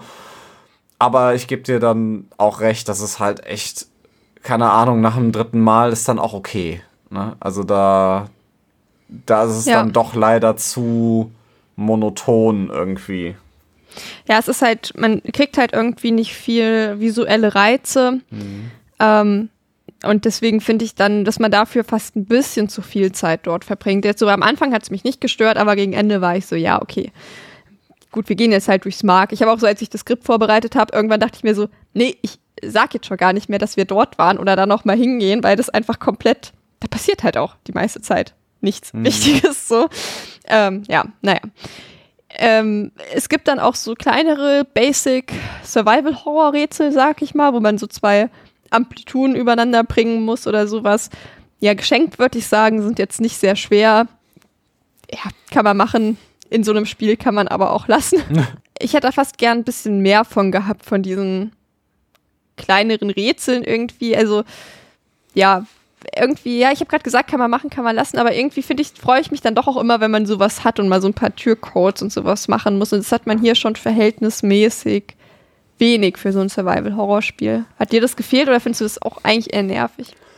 Ja, also jetzt, jetzt wo du sagst, glaube ich, hätte ich gern ein bisschen mehr davon gehabt. Also es mhm. hat mich jetzt nicht, hat mich jetzt nicht aktiv gestört, dass es wenig da ist, aber ich glaube, äh, also gerade weil die Sachen, die da sind, halt eigentlich schon relativ leicht sind, finde ich. So, also zumindest ja. die, die ich im Kopf habe wäre es halt schon cool gewesen, wenn da halt mal so ein paar, also und wenn es auch nur optional wäre, ne, wenn da halt mal so ein paar, wo man wirklich mal nachdenken muss und dann halt dafür ja. auch dementsprechend belohnt wird. Also das wäre eigentlich schon cool gewesen. Ja, das mag ich eigentlich auch immer mhm. ganz gerne. Es gibt dann ein bestimmtes Haus. Wenn man in das reingeht, ähm, und das muss man nicht unbedingt, glaube ich, ich glaube, das ist optional, wird die ja, Stimmung auf einmal so ein bisschen komisch und Sebastian sagt so, oh, hier ist aber kalt. Und auf einmal fangen Möbel an zu fliegen und es kommt so eine fliegende Frau mit schwarzen Haaren auf uns zu. Und ja, wenn die halt auftaucht, sind wir auf einmal wieder in Beacon. Und das ist jetzt so, gibt es immer mal so Episoden, wo wir halt dahin zurückgebracht werden. Ich glaube aber, dass man sich, wenn man den ersten Teil nicht gespielt hat, einfach nur denkt so, was mache ich jetzt in dem Krankenhaus? Aber es stört einen wahrscheinlich auch mhm. nicht weiter. Und hier, es passiert häufiger, dass wir von ihr nach Beacon gebracht werden, wenn wir auf sie treffen. Und die können wir nicht bekämpfen. Also da können wir die, uns die Munition sparen und müssen einfach nur vor ihr wegschleichen, was glaube ich auf alles in Beacon zutrifft. Und wie haben dir diese Passagen gefallen? Also jetzt in der ersten musste man dann, glaube ich, so eine, so eine Chipkarte irgendwie finden und dann halt da einfach vor ihr wegschleichen. Wie fandest du das allgemein so, diese also die, diese, diese Sequenzen fand ich tatsächlich immer sehr cool. Also es war für mich immer so ein Highlight tatsächlich schon, wenn die rauskamen, mhm. weil da dann auch wieder dieser, ja, da war es halt wieder sehr atmosphärisch so und man hatte dann halt auch, also so richtige Panik, Terrormomente hatte man natürlich jetzt eigentlich nicht aber es war halt schon so ein, wenn man halt erwischt wird, dann war es das halt so. Und da muss man dann halt schon, also da kann man nicht einfach irgendwie blind drauf losschießen oder so. Und das hat mir eigentlich sehr gut gefallen, gerade weil da die Atmosphäre auch wirklich endlich mal so ein bisschen horrormäßig war und es halt auch so zumindest leichte Rätselanhauch Sachen gab. Ne? Also weil Ja. ähm, ich glaube im ersten oder im zweiten, ich weiß es gerade nicht, ähm, da muss man durch so verschiedene Türen gehen und man weiß nicht so genau, welche Tür Mhm. es ist, und, aber man sieht dann im Spiegel, welche Tür es eigentlich ist. So, ne? Weil Ja. das da dann leuchtet im Spiegel, aber im echten Leben nicht. So. Und da das, das hat mir sehr gut gefallen. Und auch dadurch, dass sie, dass sie ja so gar nicht erklärt wird, Ja. ähm, das, das hat mir sehr gefallen. Also ich mag das halt auch, wenn die, wenn da so ein gewisses Mysterium noch hintersteckt und man nicht so weiß, ey, warum ist das jetzt so? Ich finde auch, das war so, waren so die Momente, sie, es waren immer sehr kurze Passagen. Man verbringt da nicht mehr als fünf Minuten drin. Aber ich finde, das waren so die Sachen, die das Spiel gebraucht haben, damit es nicht, glaube ich, langweilig wird oder dass es halt ein bisschen abwechslungsreich wird. Und es ist halt eben ein guter Gegenpol, zu dem ich metzel draußen Zombies ab. Und da, ja, es ist einfach viel, viel atmosphärischer. Und ich glaube, durch diesen Mix, den das da halt irgendwie hat, dann mit so kurzzeitig Walking Simulator und dann wieder Rumgemetzel, das hat mir schon gut gefallen. Ich war froh, dass es nicht nur so war, aber ab und zu, finde ich, hat das schon gut funktioniert. Auch nochmal, dass man diese weitere Bedrohung irgendwie hatte, die dann da so rumgeschlichen ist. Und sie taucht auch ab und zu draußen in Union auf. Und das war dann wieder so ein bisschen verschenkt. Dann wird alles so bläulich und nebelig. Und dann muss man einfach vor ihr wegrennen, bis es durch ist. Also bis es halt einfach vorbei ist. Und da dachte ich auch so, okay, und wenn sie einen halt kriegt, dann stirbt man halt. Ja. Es ist irgendwie so ein bisschen, wenn sie einen dann nochmal irgendwie nach ähm, Beacon gebracht hätte, hätte ich es irgendwie cool gefunden. Aber dass dieses, ja, renn halt weg, bis es vorbei ist und sie weg ist. Oder dass dich halt von ihr umbringen und dann rennst du halt ans andere Ende der Karte und musst halt einfach wieder zurücklatschen. Das ist halt, Das ist ein bisschen dumm, ja. das ist halt ein bisschen dumm und nervig einfach. Aber noch kurz zu dem Rätsel, was du gerade gesagt hast, da wollte ich eigentlich später nochmal drauf zu sprechen kommen. Hast du, bist du davon alleine drauf gekommen mit diesen Lichtern? Ja, nach so, äh, nach so 15 Versuchen etwa habe ich es gemerkt. so, Weil Okay. man rennt dann ja dauernd im Kreis, weil wenn man in die falsche Tür reinrennt, so dann wird man halt wieder an den Anfang resettet. So, und ich habe Ja. dann erst kein durch Zufall irgendwann gemerkt, dass das in diesem Spiegel zu sehen ist. Also das, da, da stand ich ein bisschen auf dem Schlauch. Ich habe auch gedacht, dass das Spiel verbuggt ist für einen kurzen Moment. Ja, ich, ähm, es war nämlich die einzige Stelle, glaube ich, im ersten Durchlauf, wo ich ins Walkthrough geguckt habe, weil ich nicht wusste, was ich machen muss. Weil ich da auch Ewigkeiten rumgerannt bin und dachte, wann hört das endlich auf? Irgendwas mache ich falsch. Ja, okay, also hast es auch nicht auf Anhieb gerafft. Aber es finde ich war wirklich die einzige Stelle, glaube ich, an die ich mich erinnern kann, die ich nicht von alleine lösen konnte. Und das ist, finde ich, immer, finde ich immer cool, wenn man an sich auch mit, ja, wenn man sich ein bisschen Gedanken macht, wenn man das dann auch schafft, alleine durchzukommen, ohne irgendwie alle 15 Minuten ins Walkthrough gucken zu müssen. Wir finden dann auch immer mal Dokumente von Sebastian, der halt nach Beak zu einem Psychologen geschickt wurde. Und in diesen Sitzungen erzählt er dann halt von, von Beacon und es gibt dann auch kleinere Videosequenzen aus Beacon. Also wirklich eher sehr kurz, so Flashback, Flashback-artig. Und der Psychologe redet ihm halt aus, dass es halt wirklich passiert ist mit Beacon. Also es ist ein firmeninterner Psychologe, muss man dazu sagen. Und ja, das ist, der ihm halt irgendwie erzählt, ja, er hätte sich das irgendwie alles nur eingebildet und er hat ja schlimme Dinge erlebt und ja, dann da kann man sich sowas auch mal einbilden, aber das war ja bestimmt alles nicht echt. Und in einigen dieser Dialoge teleportieren wir uns dann auch immer wieder nach Beacon. Und dann gibt es zum Beispiel eine Szene, wo wir ähm, uns selbst dann ähm, sehen, in einem Rollstuhl, in einer Blutlache sitzen wir dann. Und aus dieser Blutlache greifen dann Lauras Arme raus. Und ich war schon so, um Gottes Willen, nicht schon wieder. Aber sie bringt uns nur nach Union wieder zurück, aus irgendeinem Grund.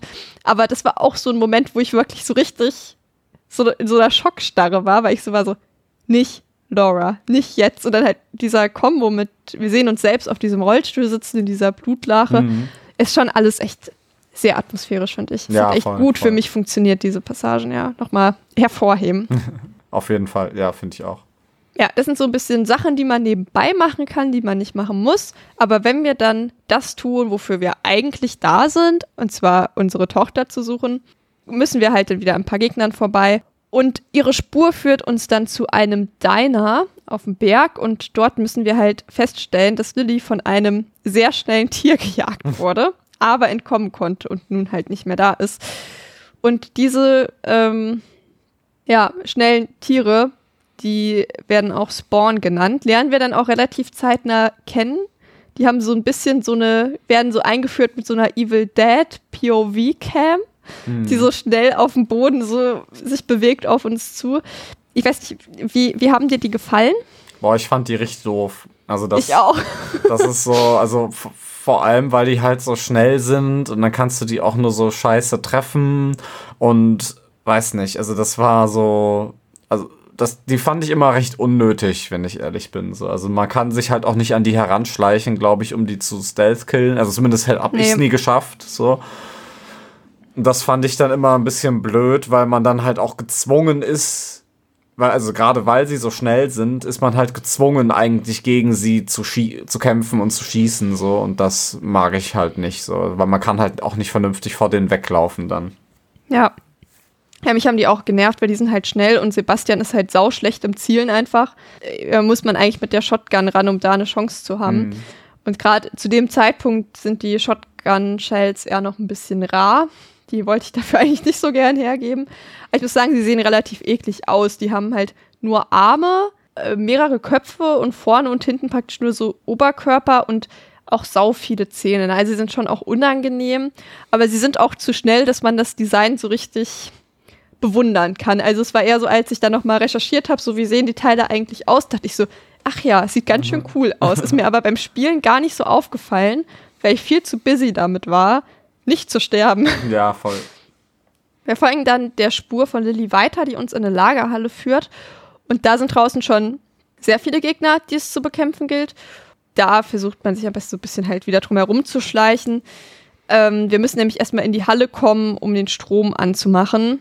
Also auch wieder so ein kleiner Umweg. Und drin hören wir dann schon ihren Schrei und müssen sie dann halt mal suchen. Und es bietet sich an, draußen vor der Halle schon mal Ölfässer und sowas umzutreten.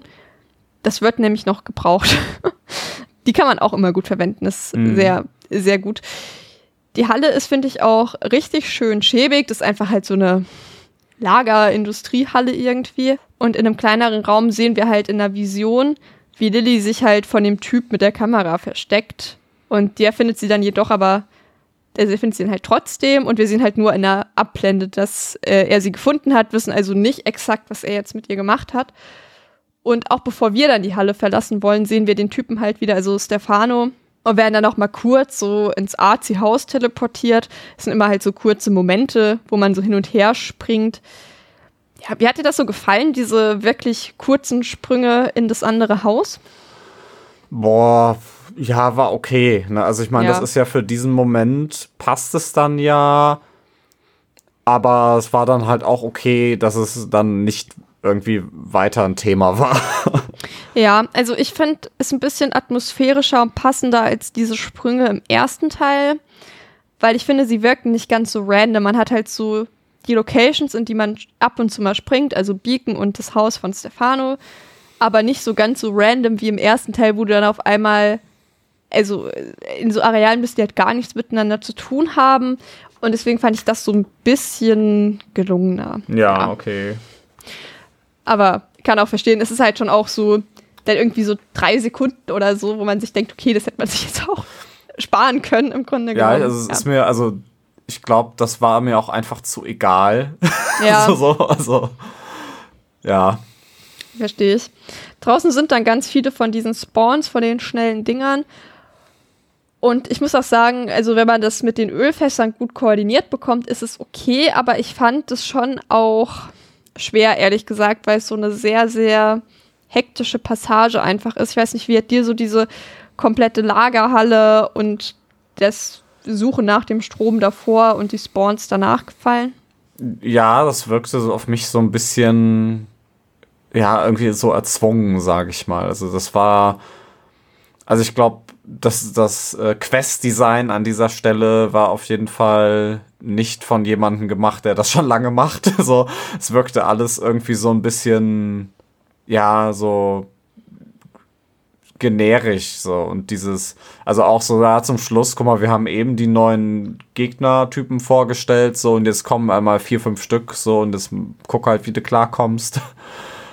Weiß nicht, also das, das, die, dieses ganze, ich sag mal, diese ganzen Story-Sachen in diesem gigantischen Klotz, der Kapitel 3 irgendwie darstellt, das fand ich alles sehr mäßig irgendwie.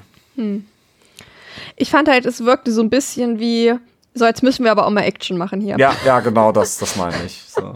ja, ich fand es aber okay, halt wie gesagt, das draußen das fand ich so ein bisschen stressig, weil das einfach stressig war. Ich fand es aber an sich vollkommen okay. Ich habe so gedacht, aus der Lagerhalle hätte man mehr rausholen können. Mhm. Aber hätte ich gedacht, dass man, ich hatte auch in meinem Kopf tatsächlich vom ersten Mal gedacht, dass man da viel, viel mehr Zeit drin verbringt. Aber eigentlich ist man da ja auch nur so ein paar Minütchen drin. Ja, einfach rein, dann dieses Flashback so und dann geht man schon ja. wieder. So. Ja, und das fand ich ein bisschen schade, dass so das dann nicht ein bisschen besser genutzt wurde, weil ich es auch in meinem Kopf irgendwie gedacht habe, dass es so wäre. Wir sehen dann jetzt auch in der Stadt neue Gegner auftauchen. Ähm, also ich habe vorher halt, ich sag mal, die ganze Stadt sauber gemacht und alles mhm. getötet, was sich bewegt hat. Ja.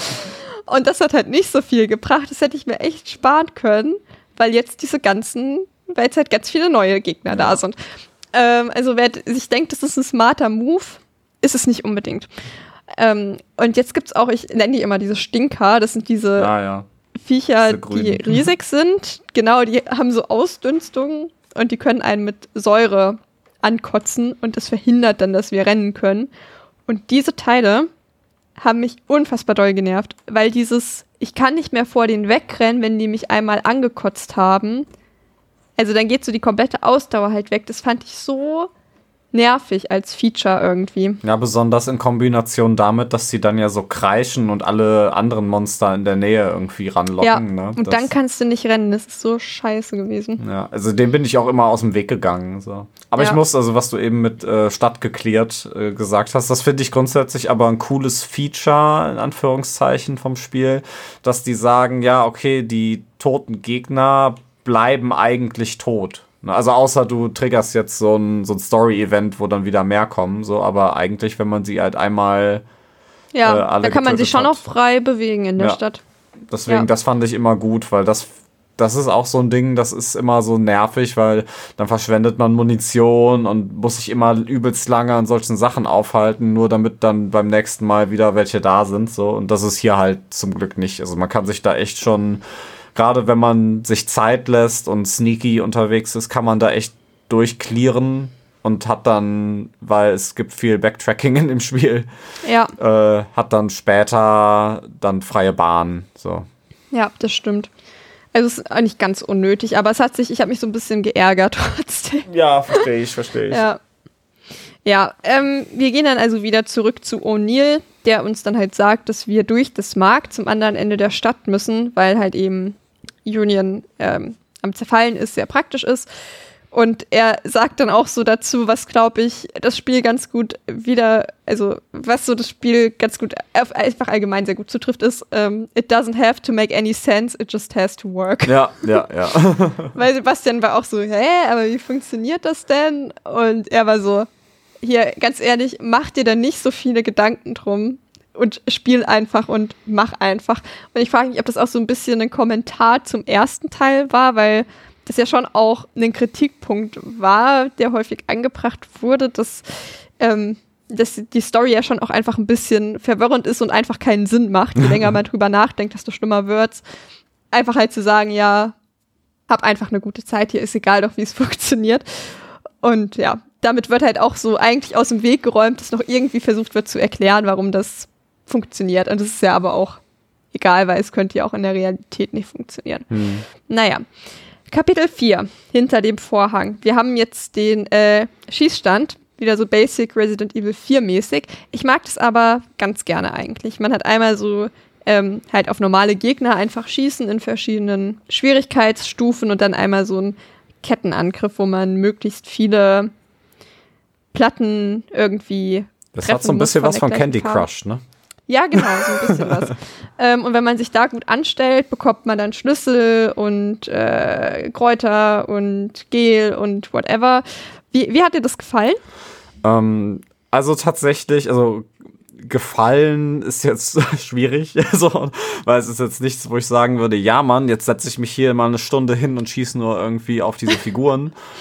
Aber ich fand es eigentlich schon ganz nett und ich habe es seit äh, beim ersten Mal ausprobiert und dann habe ich es direkt so voll weit geschafft und so voll viele mhm. Goodies bekommen und so weit habe ich es bei den nächsten Malen dann nie geschafft. Also, das fand ich dann immer so ein bisschen komisch, so, weil gerade bei diesem Candy Crush Ding, ich glaube, dass der höchste Punktewert, wo man Sachen bekommt, sind irgendwie 80.000 Punkte oder sowas. Ja. Und ich habe halt beim ersten Versuch, habe ich glaube ich irgendwie 69 oder 70.000 Punkte gemacht und habe dann mhm. gedacht so, ah ja, okay, dann mache ich jetzt noch zweimal, dann kriege ich den besten Preis auch noch.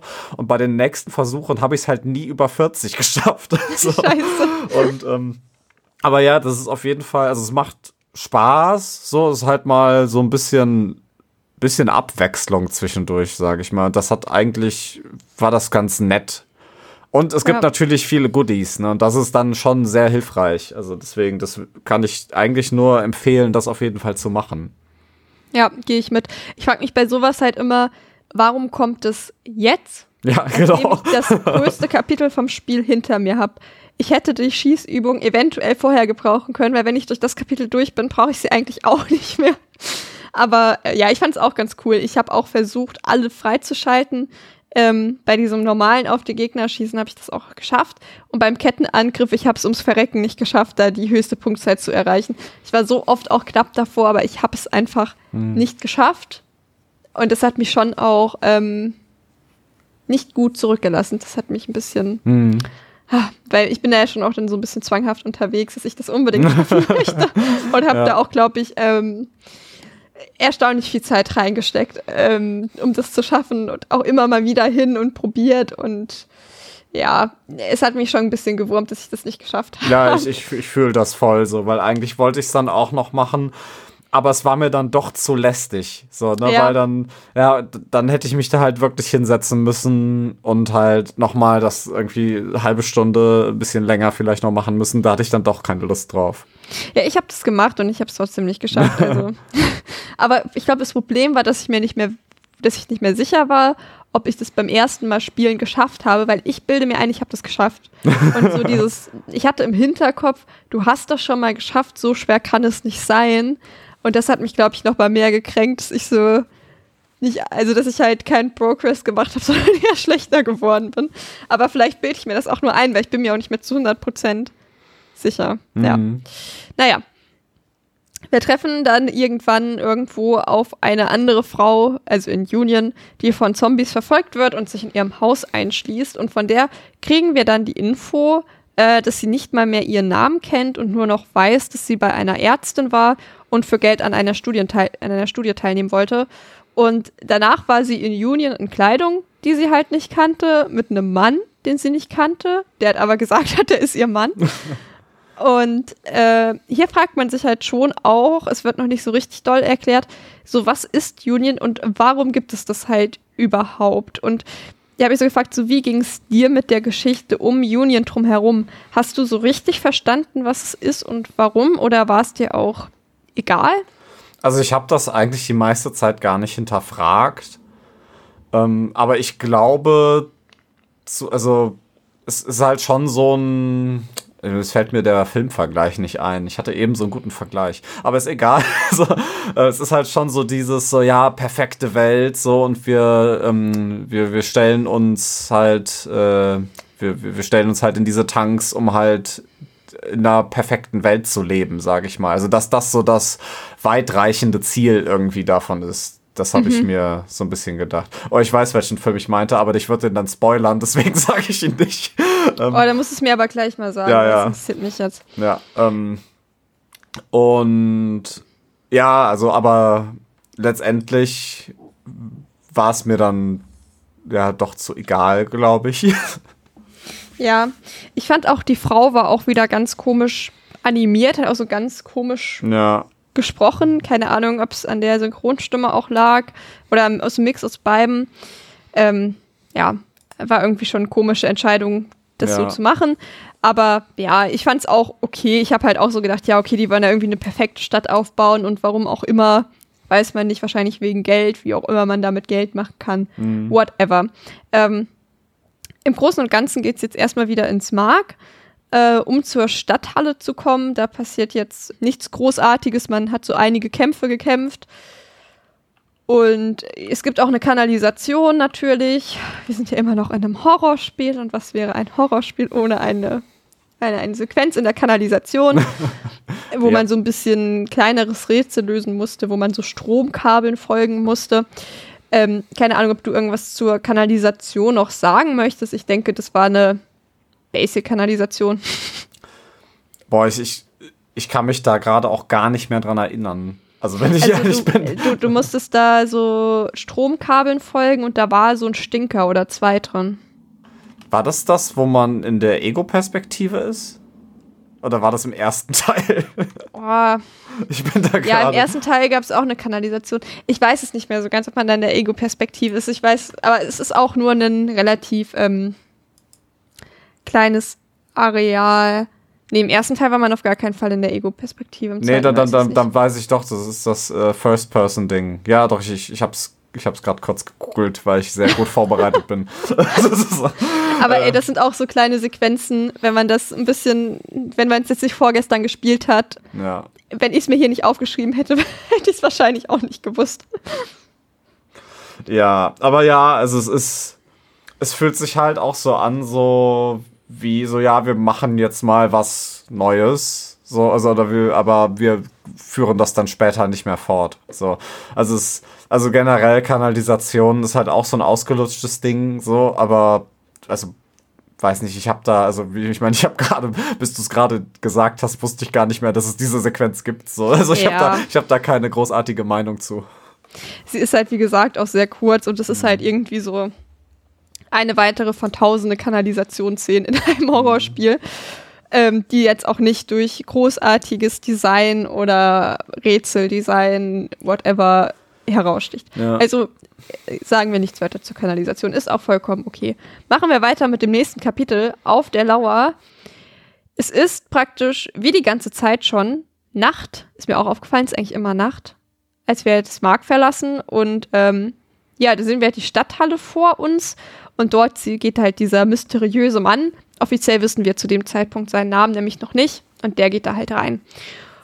Und am Himmel sehen wir dann so eine Art Auge, die halt eine Kameralinse ist, um die so schwarze Ranken sind. Und ähm, ja, vor der Stadthalle liegen ganz viele Leichen. Es ist, finde ich, schon sehr atmosphärisch, gerade halt mit diesem Kameraauge dann irgendwie, dass man überall so ein bisschen was zu gucken hat.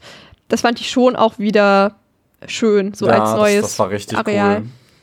Weil das hat auch wieder dieses, sorry für die Unterbrechung, Nee, nee, äh, das, das hat auch so ein bisschen dieses Lovecraft-mäßige Feeling irgendwie, ne? Aber trotzdem dadurch, dass es halt nicht nur ein, so ein großes Auge am Himmel ist, sondern halt dieses, dieses, dieses Kameraobjektiv, hast du natürlich dann auch wieder direkten Bezug zu Stefano, also zu dem Kameradude und das hat mir tatsächlich so stilmäßig sehr gut gefallen. Also das, Mhm. da hätte es gern mehr von geben können. Ja, genau. Das hat so ein bisschen in Union gefehlt, ne? Also gut, ist ja immer noch Union, aber in diesem Haupt-Union-Block. Hier kommt dann jetzt vor der Stadthalle der erste Bosskampf gegen den Guardian, beziehungsweise die Guardian, die wir halt vom Anfang schon kennen. Und die setzt sich dann halt aus den Leichenteilen so langsam zusammen, die da vor der Stadthalle rumliegen. Ist schon auch ein bisschen unangenehm. Ja, und ich würde halt sagen, zum Kampf gilt eigentlich das, was für den ersten Teil auch schon gegolten hat. Umgebung nutzen in Bezug auf Ölfässer, nicht in Fallen latschen bestenfalls, Bolzen verwenden und ja. Ja. Was ich cool fand, war, dass ähm, es so aufgestellte äh, Kameras gab, die dann äh, durch so einen Fallenmechanismus ausgelöst werden und halt diese ja, Time Warp Slow Motion Zonen aufgebaut haben. Also das fand ich war dann halt wieder irgendwie nett eingebaut, sodass du halt wieder einen Bezug zu diesen Kunstwerken hast und zu diesem Hauptgegner und das dann halt trotzdem gegen diesen Guardian verwenden kannst. Also das fand ich eigentlich schon ganz nett. Aber ansonsten ist das halt auch wirklich einfach äh, draufhalten gefühlt, so, ne? Einfach Ja. schießen, schießen, schießen und hoffen, dass irgendwann vorbei ist. Ich muss sagen, ich fühle mich gerade ein bisschen dumm, weil ich das nicht gerafft habe. Ich glaube, ich habe gedacht, ich dachte, das sind Fallen und dass dieses Langsame irgendwie bedeutet, ich bin verletzt oder so. Oh. Ich habe es überhaupt nicht gerafft. Ich habe das richtig vermieden, dann da durchzulaufen. Jetzt fühle ich mich echt ein bisschen. Naja, dafür gibt es ja diesen Podcast, damit ihr dann schlauer seid als ich beim Spielen. ja, okay, ich habe nur die Ölfässer aus der Umgebung benutzt. Offensichtlich gibt es noch mehr. Ähm, es ist wirklich ein cooles Feature. Und vor allem, weil es ein cooles Feature ist, ärgere ich mich, dass ich es nicht gerafft habe. Ähm, ja, ich finde so zu dem ganzen Kampfsetting da noch, es gibt in dem Areal schon auch sehr, sehr viele Items, also auch im normalen Modus noch, dass man da, finde ich, eigentlich problemlos durchkommen dürfte. Und auch hinter dieser Halle kann man sich auch noch mal umgucken, da gibt es auch noch mal richtig, richtig viel. Also, dass man in diesen Bosskämpfen irgendwie Munitionsknappheit bekommt, das ist eigentlich unmöglich. Ja. Also da ist man echt, zumindest im normalen Modus ist man wirklich noch unfassbar gut ausgestattet mit allem, was da rumliegt. Das war so ein Bosskampf, da war ich danach auch eigentlich wieder komplett ausgerüstet, als der rum war. Ja. Und generell bei den Bosskämpfen, also bei, ich weiß nicht, ob es bei allen Bosskämpfen so ist, aber ich weiß bei einem späteren Bosskampf, zu dem wir offensichtlich später noch kommen, äh, da spawnt auch immer wieder neue Munition. So, also Ja. auch wenn ich sie schon aufgesammelt hatte, war dann, als ich das nächste Mal an der Stelle vorbeigegangen bin, war wieder neue. Und das ist dann auch eigentlich, also das Spiel ist da, also es ist nie so, dass man quasi stuck ist, weil man keine Munition bei einem Bosskampf mehr hat. So, das ist Ja. eigentlich ganz nett gemacht. Und es ist auch das letzte Mal in dieser Stelle, ähm, wo der Guardian auftaucht und cool ist, weil danach ist es nämlich nur noch ein normaler Gegner. Und dann ist Mhm. Ja. es halt irgendwie lame. Ja, genau. Finde ich auch einfach, dadurch, dass es schon ein cooles Design ist, ist einfach auch frech so einem coolen Gegner gegenüber. Ja, genau, weil das, äh, weiß nicht, das, das nimmt ihm, beziehungsweise ihr, so ein, so, ein S, es nimmt dem Gegner so ein bisschen die, ja, diese, dieses Einzigartige, ne, weil vorher war das halt so, boah, krass und das ist jetzt voll gefährlich, so, wo wir ihm das erste Mal begegnet sind und jetzt halt auch dieser Moment, wo man dann quasi diesen finalen Kampf hat und bei den nächsten Malen ist es dann halt einfach, ja, okay, das Vieh läuft jetzt halt irgendwie durch die Stadt. So. und ja. dann tötet man es und woanders taucht es dann halt irgendwie nochmal auf und nochmal. So. Und das finde ich echt sehr. Das, das, das nimmt so Gewicht raus. Ja, das stimmt. Allgemein gilt es halt, dass es sich schon lohnt, finde ich, alles auch gut zu explorieren, weil man schon viele Ressourcen dann auch bekommt. Also es gilt nicht nur für das Areal, sondern allgemein. Und wir gehen dann praktisch so durch den Keller rein und treffen dann auch noch auf einen sehr blutigen Mobius-Mitarbeiter, der uns dann halt sagt, dass wir den Emitter stabilisieren müssen, um das Mark zu stabilisieren. Was auch immer das zu bedeuten hat, aber ist ja auch egal. Wir machen das dann halt. Und ähm, die Stadthalle hat halt einige Bürozimmer, ist an sich halt ein großes, schönes, altes Gebäude, finde ich durchaus ansprechend. Ähm, und die größeren Hallen sehen schon auch ein bisschen so aus wie die Zimmer von Stefano. Ähm, da hängen dann halt auch viele Bilder an der Wand und da sind wieder Tode, die festgehalten wurden. Zum Beispiel einer, der so von so einer Galerie runtergefallen ist, ist schon auch echt cool, ne? muss ich ehrlich sagen. Ich finde es richtig cool. Auch mit diesen großen Vorhängen war das auch. Ja. ne? ja das fand Das ich richtig ist cool, ja. Das war richtig schön designt. Ja, und im ersten Stock bekommen wir dann so ein kleineres Kunsträtsel mit so einem Mannequin. Ich weiß nicht, äh, magst du erzählen, kannst du dich noch erinnern, was man da gemacht hat? äh, war das das mit der Blume und dem Ja. Top Hat? So, ja, das habe ich ehrlich gesagt nicht wirklich, also ist nicht wirklich als Rätsel wahrgenommen oder so, ne? Weil, ja, man sammelt halt so zwei Items ein und bringt die dann halt zu so einem Mannequin und dann muss man das halt rumdrehen. Und also man hat vier Möglichkeiten, wie man es drehen kann. Und dann schießt man Ja. Fotos. So. Also es ist jetzt kein absolut krasses Rätsel, so, aber es, also, das ist halt wieder so ein Moment, wo man so denkt, also wo ich mir so gedacht habe, so, ja, also das war zwar irgendwie ein netter Versuch, aber eigentlich hättet ihr es auch lassen können. so. Es hatte so ein bisschen so Vibes von, ich habe irgendwo eine Uhrzeit gefunden und treffe zwei Minuten später auf eine Kuckucksuhr, Ja, bei der man die Zeiger bewegen kann. ja, ja, genau. Und, Ja, den Vibe hatte ja, das. das. Das war halt, also klar ist das immer cool gerade. Also auch der Effekt, wenn man dann quasi dieses Bild schießt damit, das ist dann natürlich auch nett und dann weiß man auch, ja, okay, sie haben das halt nur gemacht für den Effekt zum Schluss, so, ne? Aber also generell, das Rätsel ist halt kein Rätsel, ne? Ja, ist schon ein bisschen lächerlich. Wir bekommen aber danach ein paar Informationen. Zum Beispiel kriegen wir dann offiziell den Namen zu dem Mann. Und der heißt, ist, also Stefano heißt komplett Stefano Valentini, was ungefähr genauso weirder Name wie Ruben Victoriano ist. Ja. ähm, so mäßig, oh, ein italienischer Künstler, wie könnte der wohl heißen? Hm, Stefano Valentini. und ähm, Ja. naja, er ist halt Künstler und seine Freundin wurde ermordet und er wurde da irgendwie, weiß ich nicht, interviewt oder so. Und er meinte dann halt, er freut sich halt, sie als Kunst festhalten zu können. Und ja, das kann man jetzt halt, wenn man seine Kunstwerke schon gesehen hat, kann man sich eventuell auch denken, wer seine Freundin umgebracht hat, wenn sie als Kunstwerk festgehalten wurde. Äh, und es gibt auch hier dann später noch so eine, also auch nicht später als direkt danach, eine Notiz aus Crimson City, ähm, in der es halt heißt, dass ein Serienmörder rumgeht. Also es hat so ein bisschen so eine Parallele zum ersten Teil, wo wir ja auch immer die Zeitungsartikel gefunden haben, wo dann irgendwie stand, ja, es gibt einen Serienmörder und da wurden schon wieder Leichen gefunden und so weiter. Und jetzt wissen wir halt aber im Grunde genommen ja auch schon, wer der Serienkiller ist. Deswegen ist dieser Subplot jetzt nicht so spannend. ähm, und dann gibt's noch so, ja, so kleine, sowas, was ich so ganz verstanden habe, da will er dann von uns, dass wir seine Kunst wertschätzen. Und ich glaube, man muss sich einfach nur die Bilder angucken. Ich bin mir nicht ganz sicher, was man machen muss. Ich meine, so ein Gang mit so ganz vielen Bildern.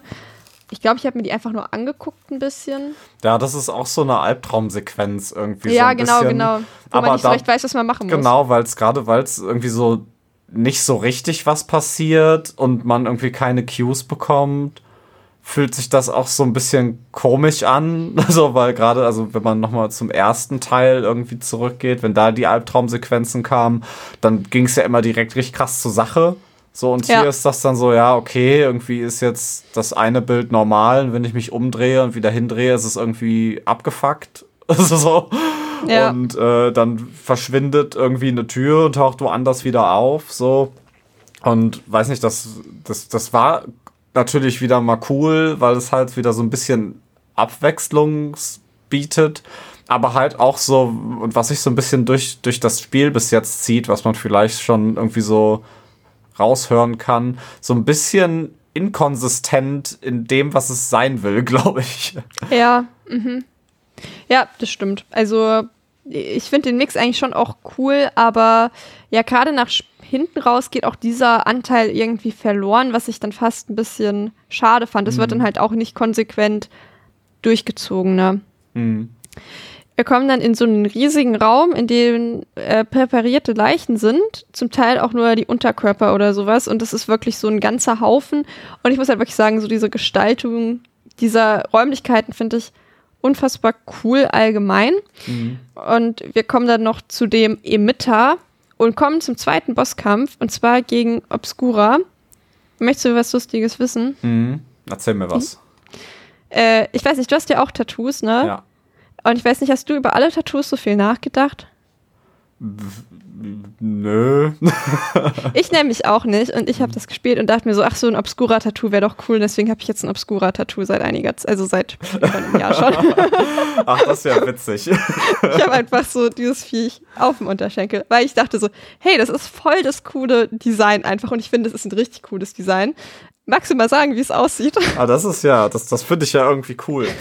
ähm, ja, also das, das, äh, obs, also das Obscura-Ding ist quasi, also ich würde es so beschreiben, es ist so ein, ich glaube auch vielschenkliges Vieh. Ich weiß nicht genau, wie viele. Nee, drei sind's. Drei sind's nur, genau. Und dann hat's drei, drei Beine und es hat als Kopf aber so eine alte äh, Magnesiumkamera So, und das finde ich hat halt so richtig Style, weil, ähm, also wer nicht, wer nicht weiß, wie diese Magnesium-Kameras aussehen, die haben quasi so ein, ja, so ein Loch vorne drin, was das Objektiv ist, und dann ist da wie bei so einer Art Ziehharmonika so ein Schlauch, und das ist dann so der Hals von dem Vieh.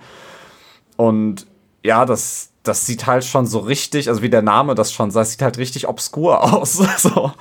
Und das hat mir sehr gut gefallen. Das war ein richtig schönes Design. Und da merkt man wieder so, alles klar, da haben die irgendwie voll Gedanken reingesteckt, weil das halt so wieder dieses total obskur Abstrakte ist, was halt auch im ersten Teil schon war.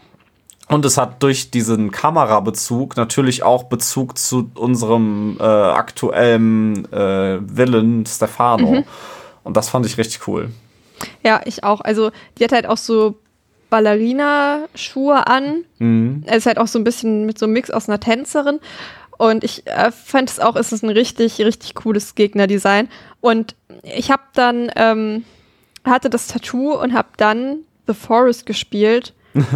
und da gibt's halt so ein ähnliches Ding. Da kam ich mir dann schon ein bisschen verarscht vor, weil ich dachte, das ist sau die innovative Idee.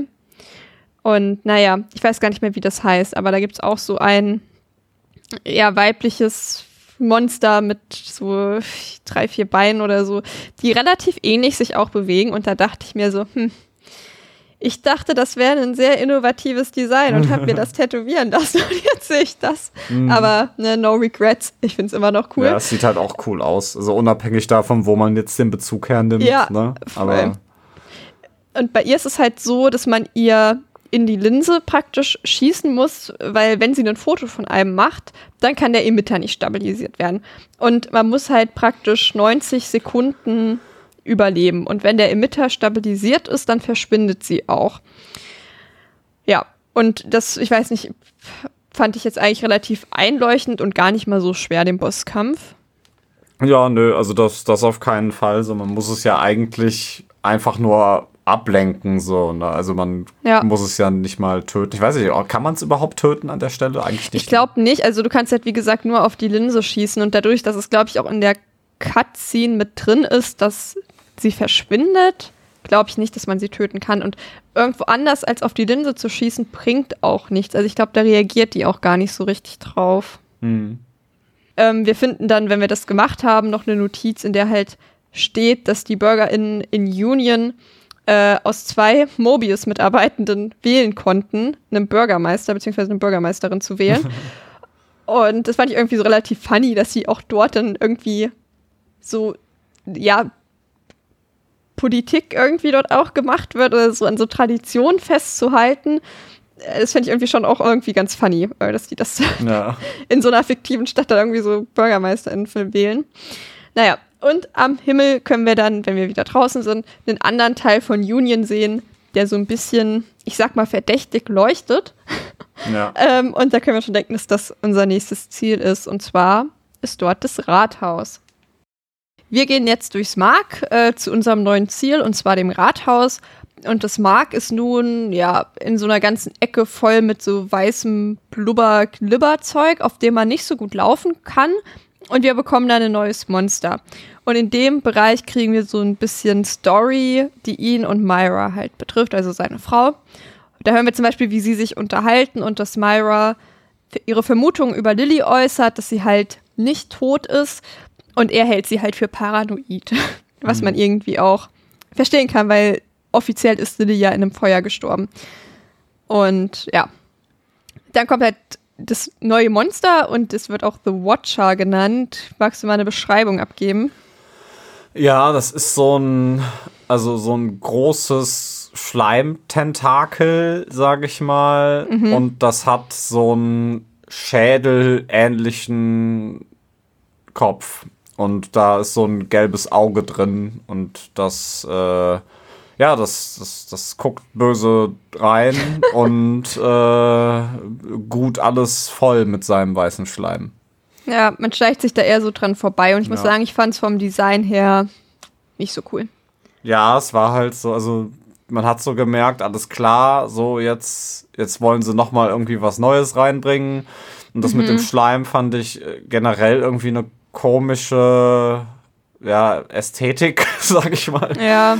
Und man hat auch schon gemerkt, so beim ersten Mal schleicht, geht man da ja prinzipiell einfach nur so dran vorbei, so. Und man, also, man wusste so instinktiv, so, ey, das war jetzt eigentlich viel zu leicht, da muss jetzt, da kommt jetzt gleich noch was, so, finde ich. Also. Mhm. Ja, so beim Rausschleichen kriegt es uns dann irgendwann doch noch und man muss ihm dann so ins, in den Kopf schießen, wo so Lava ja. Blubber drin sind, ne? Aber ja, so ein bisschen trotzdem, wie dieses Tentakel bei Dead, bei Dead Space, ne? Ja, genau. Es ist trotzdem relativ einfach und ja, man hat schon auch das Gefühl, hm, das war es noch nicht. ähm, Im Markt treffen wir dann auf die Ärztin, von der die Frau im Haus erzählt hat, die für Morbius arbeitet und sie gibt uns halt praktisch ähm, ja einen Tipp, wie wir halt mit Stefano umgehen sollen, weil sie halt meint, es nur ein Psychopath das Stem so stark destabilisieren könnte, wie es halt jetzt gerade ist. Und sie sagt uns halt, dass wir ihn irgendwie kränken müssen und ihn abwerten müssen und am besten halt durch seine Kunst, dass wir halt seine Kunst abwerten, weil es ihn halt am meisten kränken würde. Und Stefano hat sich halt auch für die ähm, Studie angemeldet, um nach Union zu kommen. Und eigentlich sollen da nur mental stabile Leute drin sein. Aber er hat sie halt irgendwie alle ausgetrickst und jetzt haben wir den Salat. Der ist halt trotzdem reingekommen, ne? Damit sowas halt gerade nicht passiert.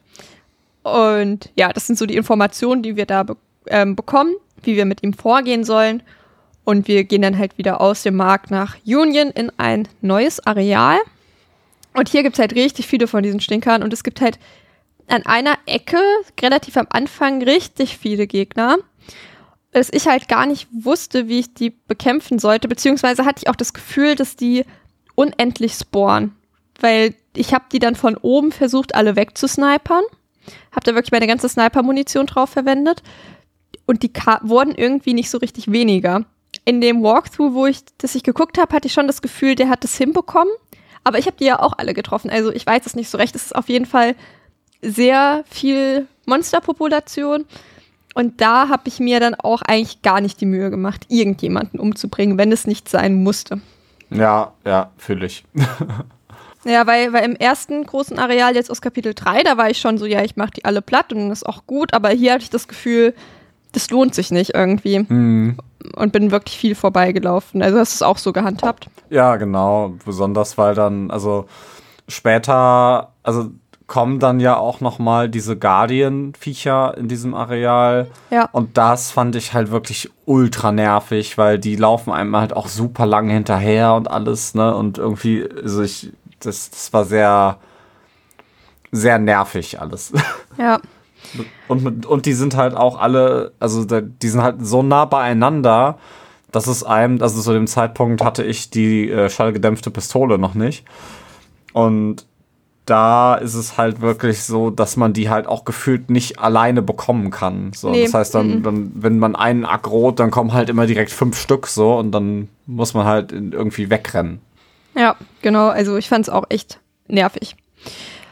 Es geht dann weiter über in Kapitel 7, ein Auge für Kunst. Und zwar wollen wir jetzt halt ähm, in das Theater und das ist mit Stacheldraht abgesperrt.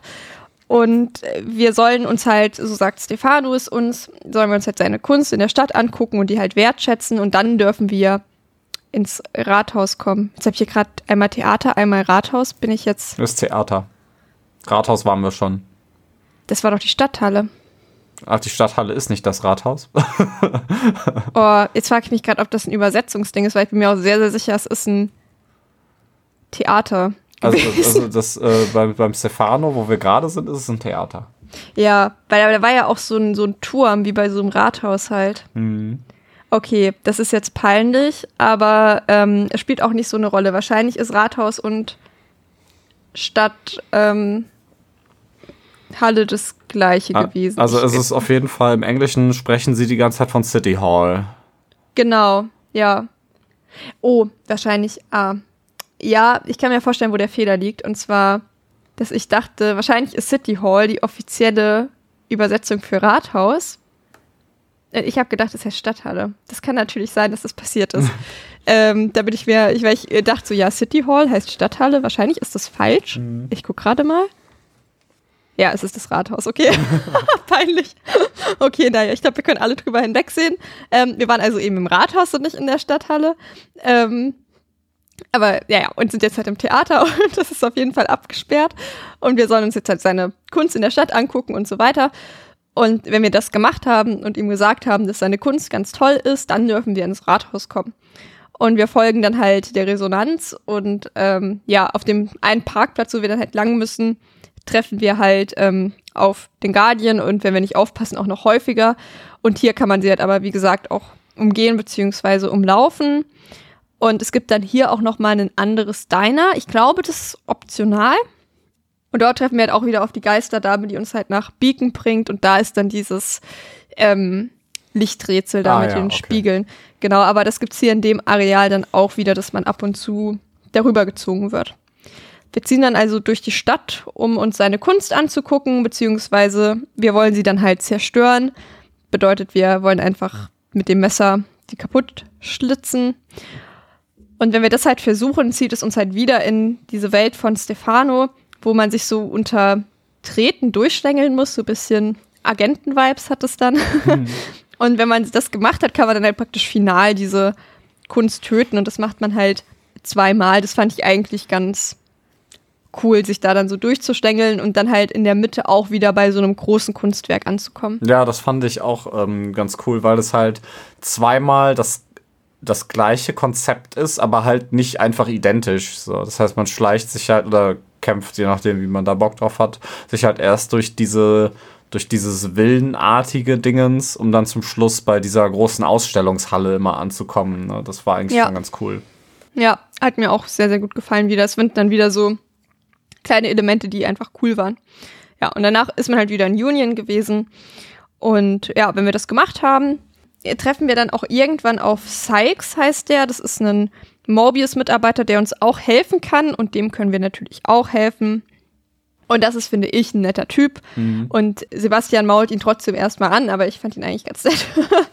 Und er hat halt eine Idee, wie man aus Union entkommen kann. Aber dafür muss irgendwas im Mark angeschaltet werden. Und weil da total viele Gegner sind, möchte er das nicht selbst machen. Und dann machen wir das für ihn. Und ähm, wenn wir das für ihn halt machen, macht er uns im Gegenzug ein paar Kisten auf mit Waffen drin. Ja, das finde ich auch cool, dass das halt so ein optionales Ding ist, was einen dann aber auch grundsätzlich das Spiel verleichtert. Ne, dass Ja. man halt diese, diese Kisten tauchen ja schon relativ häufig auf.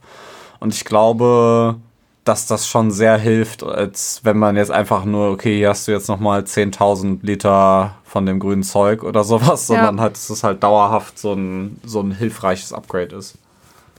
Ich fand es auch ganz nett eingebaut irgendwie. Das war schon, war schon gut. Und halt, dann hat man halt auch noch mal so einen weiteren Save-Punkt. Wenn wir dann die Aufgabe erledigt haben, die beiden Bilder zu zerstören, kommen wir halt ins Theater und damit in Level 8 mit dem Titel Die Premiere. Und auch das Theater ist, finde ich, wieder super schön. Da gibt's so ähm, eine richtig krasse Szene dann bei Stefanos größten Kunstwerk, was er uns dann präsentiert, bei dem mir halt echt der Mund offen stand, weil ich das so cool fand irgendwie und wo es mich auch gewundert hat, dass ich das seitdem in noch keinem Film gesehen habe und ich frage mich, ob ich es übersehen habe. Ähm, und zwar ist dann, gehen wir in dieses Theater und es sitzen dort, ja, der, der Raum ist voll und es sind ganz viele Menschen, die haben so weiße Hauben über dem Kopf und die bewegen sich auch noch, also wir sehen, die leben noch. Und ja, er sprengt dann halt die ganzen Köpfe und macht dann ein Foto von. Und äh, halt wieder dieses, ja, dass man halt so sieht, so richtig wieder so das Blut überall rausspritzt unter diesem roten Theater auch. Und ich fand das wirklich echt sehr cool. Ja. Äh, ja, das, das war auf jeden Fall eine coole Idee, weil er sich dann halt noch, also ja, mit jedem Kunstwerk, in Anführungszeichen natürlich, was er da macht, steigert er sich ja auch noch mal so ein bisschen. Und das als sein größtes Kunstwerk dann mit diesen, ja, also das ist halt dann schon mal eine Ansage, so, ne? Also das, das war schon cool. Aber da hat man dann auch schon gemerkt, finde ich, dass jetzt so der Zeitpunkt ist, wo man dann halt auch wirklich gegen ihn kämpfen muss, ne? Ja, total. Es hat sich schon auch nach so einem Highlight angefühlt und dann denkt man sich so, hm, aber ich bin doch erst halb durch, oder nicht? Ich habe doch bei How Long to Beat gelesen, dass ich eigentlich wahrscheinlich 18 Stunden brauche. Und ähm, ja, aber was danach kommt, dazu gleich mehr. Ähm, es gibt dann ähm, die Welt zerfällt dann halt praktisch und wir laufen auf so verschiedenen Ebenen rum, die halt keinerlei physikalische Logik mehr haben und der Hintergrund ist so rot und wir müssen uns vor dem Strahl der Kamera verstecken und ich habe so ein bisschen das Gefühl, dass es mehr oder weniger das gleiche, ein bisschen anders schon am ersten Teil gab. Aber ich fand es ein cooles Zwischenelement auch wieder. Ja, es hat mich ein bisschen an Batman Arkham Asylum erinnert. Also ich weiß Das habe ich nicht gespielt. Ah ja, okay. leider. Da, da gibt es auch so eine Sequenz mit Scarecrow, wo man in so einer Albtraumwelt ist und man sich vor seinem Blick verstecken muss, was dann halt eigentlich genauso dargestellt wird wie hier. Ja, ich glaube, ähm, ganz am Ende vom ersten Teil, wenn man zu Ruvik kommt, muss man auch so ein Hindernisparcours. Und ich glaube, der war auch mit Licht nochmal. Mhm. Also es kam mir sehr bekannt vor irgendwie, ja. Ja. Es kommt dann halt zum Bosskampf gegen Stefano und der möchte uns halt abstechen und fotografieren. Und wie gesagt, der kann sich halt auch teleportieren und man muss halt einfach schnell sein, weil er sich sonst wegteleportiert. Und man ja, muss einfach draufhalten und schießen. Und am besten schießen, bevor er sich halt wegteleportiert hat. Das ist so das Schwierige daran. Ähm, und ab der Hälfte vom Kampf verändert sich die Welt auch und wir sind dann nicht mehr so richtig im Theater, sondern die Kamera schwebt so über uns und wir können zusätzlich von den Tentakeln erschlagen werden. Das fand ich dann mit diesem Tentakelkrams auch gar nicht mal so leicht. Da muss man so ein bisschen schauen, Mhm. dass man nicht aus der Deckung kommt. Aber an sich, ja, war es ein okayer Kampf. Ja, auf jeden Fall. Also ich ähm, dann halt, also man, man merkt halt so, was mich halt, also das ist nichts, was mich aktiv stört. Aber er ist halt schon so ein, so ein Damage Sponge einfach so. Ne? Und man muss halt einfach draufhalten und hoffen, dass man halt seine nicht vorhandene Leben, Le Lebensleiste halt irgendwann einfach runtergeballert hat. So, ne? Also sowas dauert mir dann manchmal auch so ein bisschen zu lange, gerade weil man so keinen Anhaltspunkt hat, wie viel Leben er jetzt noch hat. So, und man Ja. einfach nur so, ja, okay, ich schieß jetzt auf ihn und weich seinen Messern aus und weich den Tentakeln aus und guck dann mal. Aber ja, an sich war das halt schon, ja, war ein okayer Kampf. Ne? Also mir Ja. gerade mit dem, mit dem großen Linsenauge wieder, das finde ich halt cool irgendwie. Voll war dann auch ganz froh, dass wir nicht mehr nur in diesem Theater rumschleichen. Das wäre dann in diesem einen Raum ein bisschen lame gewesen und war dann ganz froh drum, dass es nochmal kam. Aber gleichzeitig dachte ich auch so, am Anfang so, ja, jetzt ist er tot und dann hat er noch so ein Leben und ich war so, "Hm, ich dachte, du bist tot. Naja, auf jeden Fall, danach ist er tot. Und jetzt ist ja so ein bisschen die Frage, okay, unser Hauptgegner ist tot und wahrscheinlich habe ich erst die Hälfte vom Spiel rum. Wie fandest du das? Wie hast du dich gefühlt, als Stefano tot war?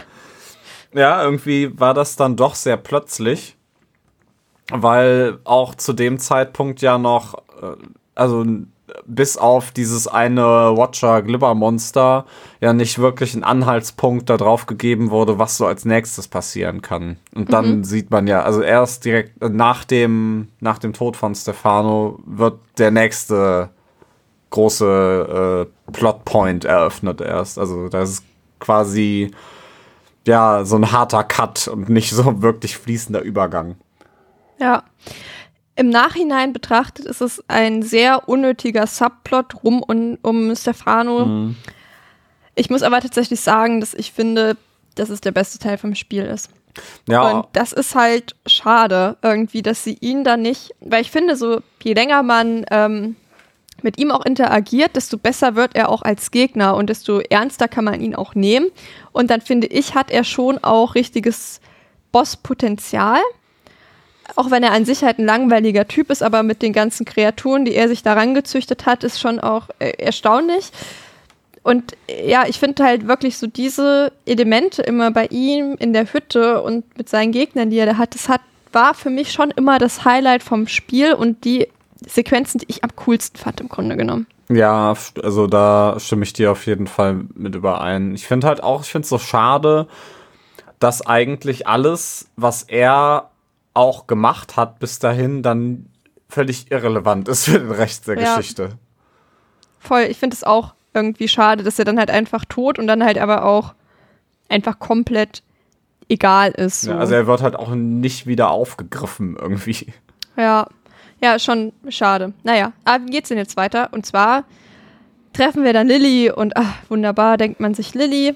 Allerdings denkt die, dass wir halt tot sind, weil ihr das gesagt wurde, wohl von Morbius oder so wahrscheinlich. Ähm, und wir treffen auf unsere neue Endgegnerin und zwar unsere eigene Frau Myra. Dam, dam, da. Ja, also, was ein Plot-Twist. Oh mein Gott, sie ist dieses weiße Monster. Naja, oder auch nicht die nächste Gegnerin. Hm. Man weiß es Wer nicht. weiß. Jetzt wird es Ähm, wild, auf jeden Fall. jetzt wird es wild. Das ist nicht der letzte Plot-Twist. Ähm, oder nicht die letzte, nicht, nicht der letzte Boss. Ähm, wir, wir starten in Kapitel 9 mit dem Titel Ein anderes Übel, was ich irgendwie ein bisschen lustig finde.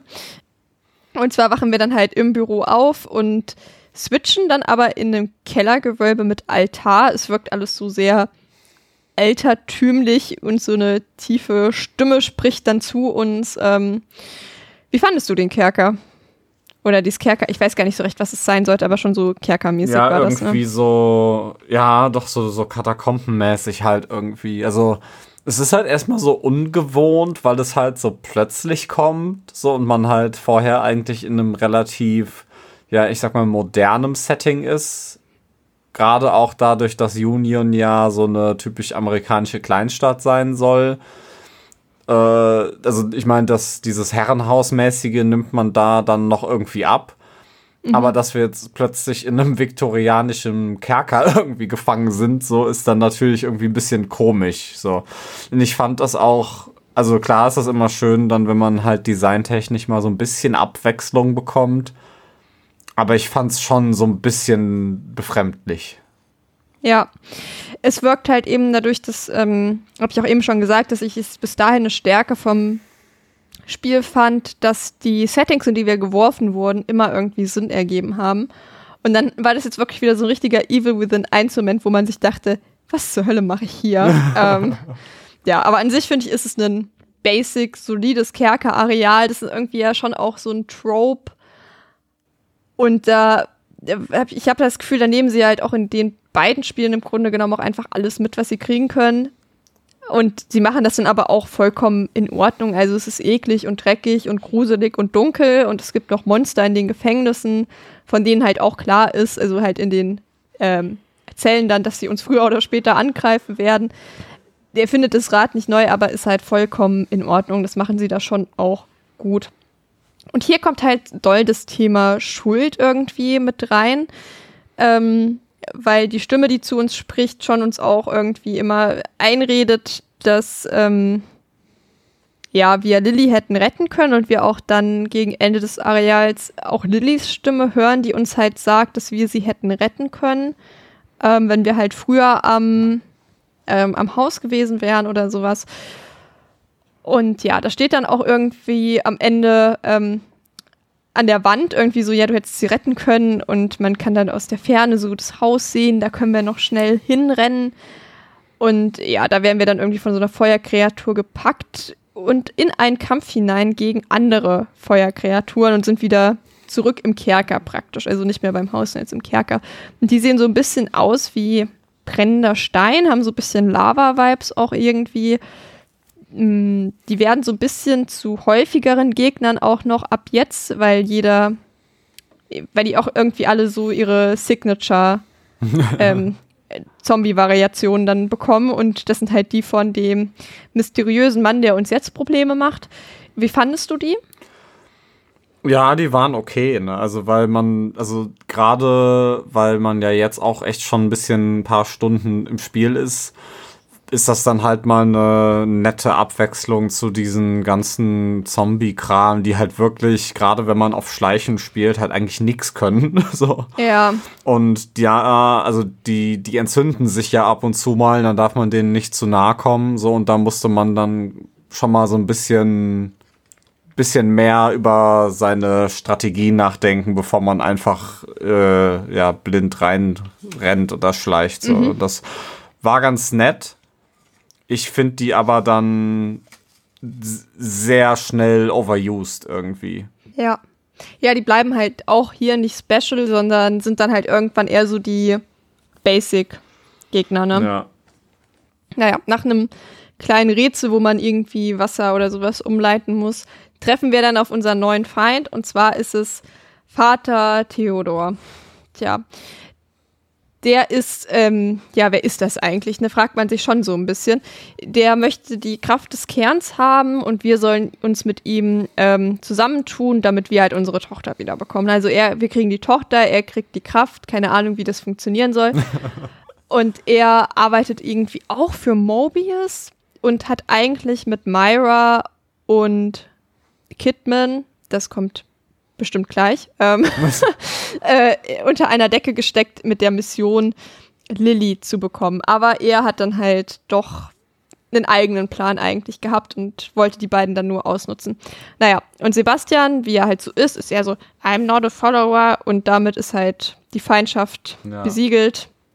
Und äh, denke ich mir halt auch so, der hört sich halt nicht mal an, was der irgendwie zu sagen hat und ist direkt so, nee, mach ich ja. nicht. Ähm, der könnte halt ab und zu auch echt mal Hilfe annehmen. Ich meine, es ist jetzt ganz gut, dass er es nicht von ihm gemacht hat, aber ist schon auch ja. nicht so ein cooler Charaktereigenschaft, immer direkt sagen, nee, mache ich nicht mit. Ja, ich finde aber auch bei, bei Theodore, es, ich weiß noch nicht so ganz, was ich so von ihm halten soll, so generell, weil er soll ja schon so ein Kultusführer sein irgendwie, aber irgendwie mhm. fehlt der Kult komplett. so. Ja.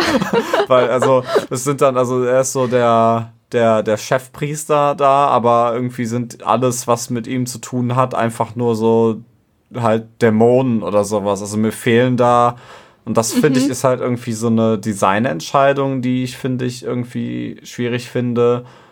Also nicht schwierig, aber undurchdacht finde, ist halt, dass da irgendwie so ein paar Robenträger fehlen. So, weil das, ja. dass die dann, keine Ahnung, irgendwelche Fallen auslösen. So ein bisschen Resident Evil 4 mäßig. So, ne? ja. Aber ja, das, das fand ich irgendwie ein bisschen seltsam, dass er da so als, als äh, Kaltleader irgendwie dargestellt wird, aber halt kein, kein Kult hat. Kein Kult hat. so. Ja, das stimmt, das sehe ich auch so und er wird halt auch nicht gut eingeführt. Es ist so, ja, der ist jetzt halt hier und der möchte auch Lilly haben und wir müssen den jetzt wahrscheinlich loswerden. Ja. Aber man hat, er kriegt keine schöne Einführung ähm, und ja, man hat halt aber auch, kann sich halt auch kein differenziertes Bild von ihm machen. Vielleicht hat er ja auch gute Absichten, weil man versteht ja so wenig, worum es eigentlich geht in dieser Geschichte. Mhm. Ähm, dass es mir jetzt auch schwer gefallen wäre, auf Basis von dem, was er gesagt hat, zu sagen, dass er einer von den Bösen ist. Ja, besonders weil er halt vorher auch keinerlei Rolle spielt. So, das ist ja. halt wirklich dieses, wirklich so eine Staffel, so eine Staffelstababgabe ja. zwischen Stefano und ihm. Und ab da ist Stefano völlig egal und vorher war er völlig egal. So, und das ist halt irgendwie eine komische Entscheidung. Ich glaube, man hat ihn nicht mal in Notizen so richtig. Ich bin mir nicht sicher. Ich habe auch jetzt nicht natürlich alles gefunden und mhm. gelesen, aber ich meine, der kam wirklich gar nicht vor, weil ich eigentlich gerade, deswegen schaue ich mir auch die Walkthroughs immer noch mal an, dass ich da immer mir die Notizen drüber lese, ob da irgendwas Wichtiges drinsteht. Und ich meine nicht, dass der vorher einmal erwähnt wurde, also nicht mhm. mal erwähnt in der Notiz oder so. Das schon, ähm, ja, hätte man schon machen können. Ja. Naja, wir wollen ihm nicht helfen. Also geht's ins nächste Kapitel, Kapitel 10, versteckt im Stem. Und wir sind wieder in einem komplett neuen Szenario. Apropos Resident Evil 4, da habe ich auch wieder so Vibes bekommen. Ja. Und zwar sind wir mit einer gut bewaffneten und sehr, sehr taffen Frau in einem Haus, in so einer kleinen Hütte und müssen uns gegen kommende Gegner verteidigen, die von außen rein wollen. Und diese Frau heißt Esmeralda und ist halt, ja, praktisch so diese basic, taffe Frau, die vor nichts und niemandem Angst hat, ähm, ich weiß nicht, ich fand diesen ganzen Part sehr unnötig und sie als Person auch irgendwie. Sie war so, äh, und was machst du jetzt hier? Das habe ich mir so gedacht, so nachdem ja. er jetzt schon Theodor war, wo ich dachte, was willst du denn hier? Da kam jetzt doch Esmeralda und ich dachte, was willst du denn jetzt hier? Ja, das, das, das war ein bisschen komisch. So auch das ganze Design von dem, von der Location, an der wir uns befinden, es fühlt sich dann, finde ich, sehr, weiß nicht, da, das hätte sehr viel mehr Liebe vertragen können irgendwie. Das ist, das fühlt sich so richtig unnötig an. Und ich weiß nicht, also das ist, wie du schon sagst, das ist so alles so, so unnötig. Auch, dass man dann irgendwie in diese Hütte einfach aufwacht, nur mit der Begründung, ja, das, das ist jetzt so und weil wir ja in diesem STEM-Ding sind, geht das auch. Das ist so. Ja. Ist schon manchmal eine, eine lahme Ausrede, ne? Ja. Wir kriegen so ein bisschen Story, weil wir halt von ihr dann erfahren, dass Myra halt uns verlassen hat, um für Mobius zu arbeiten, weil sie wusste, dass sie halt Mobius nur von innen zerstören kann. Und äh, Theodore war halt auch Teil des Plans, um Lim Lilly zu befreien, der wir sie jetzt aber für sich selbst haben. Ja. Und allgemein müssen wir uns eigentlich hier nur durchschießen und irgendwie zu Esmeraldas Unterschlupf kommen. Und ich habe wirklich so gedacht, nachdem das Kapitel rum war, ich so, dieses Kapitel hätte eine Notiz sein können, in der wir diese Info über das Myra zu Mobius gegangen ist, da auch einfach hätten nachlesen können. Also, weil mhm. das war wirklich so, ich war wirklich so, ja, so mäßig, das hätte eine E-Mail sein können, dieses Meeting. also schon unnötig ja, einfach. Voll. Und einfach halt einmal so ein bisschen durchschießen und das hat sich wirklich nach Streckmaterial angefühlt, wo ich nicht so ganz weiß, warum sie es reingemacht haben, weil zu kurz ist das Spiel halt nicht geworden. Nee, auf gar keinen Fall. Aber ja, ich verstehe genau, was du meinst, weil es ist halt auch einfach nur ein so ein Schlauch. So, und es gibt auch nichts zu entdecken, gefühlt. Und dann sind da einfach nur ein paar von diesen brennenden Dudes und dann war's das. Ja, genau. Ja, und dann Kapitel 11 weiter. Ja. ähm, das heißt neu verbunden. Und von da aus gehen wir jetzt halt wieder durchs Markt zu der ähm, Psychiaterin, und das ist jetzt alles so dekoriert mit Kerzen auf einmal und eigentlich ganz schön. Es hatte, hat mir so ein bisschen Vibes gegeben von diesem Dead Space Kapitel, wo dann dieses Twinkle Twinkle Little Star Lied läuft. Ja. Weißt du, ich meine? Mhm. Die Vibes hatte das so ein bisschen. Da dachte ich mir so, okay, jetzt holen sie aus dem Markt noch mal ein bisschen was raus, dass das so ein bisschen, ja, Kult-Vibes hier unten bekommt. Weil Theodore hat nicht viele Anhänger, aber die Dia hat, stellen offensichtlich im Markt Kerzen auf. Eigentlich ganz schön. Ja. Und Hoffman, so heißt die Psychiaterin, keine Ahnung, ob ich das vorher schon gesagt habe, mhm. will sich mit O'Neill treffen, weil der möchte gerne mit ihr sprechen. Und dann kommen wir eigentlich, finde ich, nochmal in ein Highlight-Areal. Und zwar in dieses Labor ist es, glaube ich, oder so eine Art Labor, wo überall Tanks mit grüner Flüssigkeit sind. Mhm. Ähm, was gleichzeitig auch so ein bisschen was Krankenhausmäßiges hat durch diese Stofftrennwände und diese ja, Leichen, die dort bearbeitet wurden. Und am Ende von diesem großen Bereich ist als Highlight so eine große Leichengrube, die man halt aber nicht mal sieht. Man erfährt das in der Notiz. Und ich finde, die gibt einem dann so den Rest an äh, Spookiness. Fand ich schon echt cool. Ja, auf jeden Fall. Das ist auch wieder so ein Moment, ähm, wo man dann ja auch wieder auf diesen Geist trifft. Ne? Genau, ja. Man liest dann halt eine Notiz von einer Person, die dort gearbeitet hat und da steht dann halt so, ja, dass er jetzt halt auch langsam Schreie hört, dass er sich aber sicher ist, dass sie nicht aus der Grube kommen können und deswegen wahrscheinlich in seinem Kopf sind. Und da wird so ein bisschen auch erklärt, was es mit diesem, was auch immer die Leute so macht, auf sich hat. Und da steht halt auch, es ist keine Infektion, sondern halt eine mentale Krankheit, die nur bei Leuten vorkommt, deren Erinnerungen neu geschrieben wurden. Also halt bei allen Leuten, die in Union im Grunde genommen mhm wohnen. Warum das jetzt exakt so ist, wird auch nicht so richtig erklärt. Aber man kann sich da praktisch nicht mit anstecken, aber es ist halt so ein schleichender Prozess, der langsam kommt und dann alle Leute dort ja angreifen wird.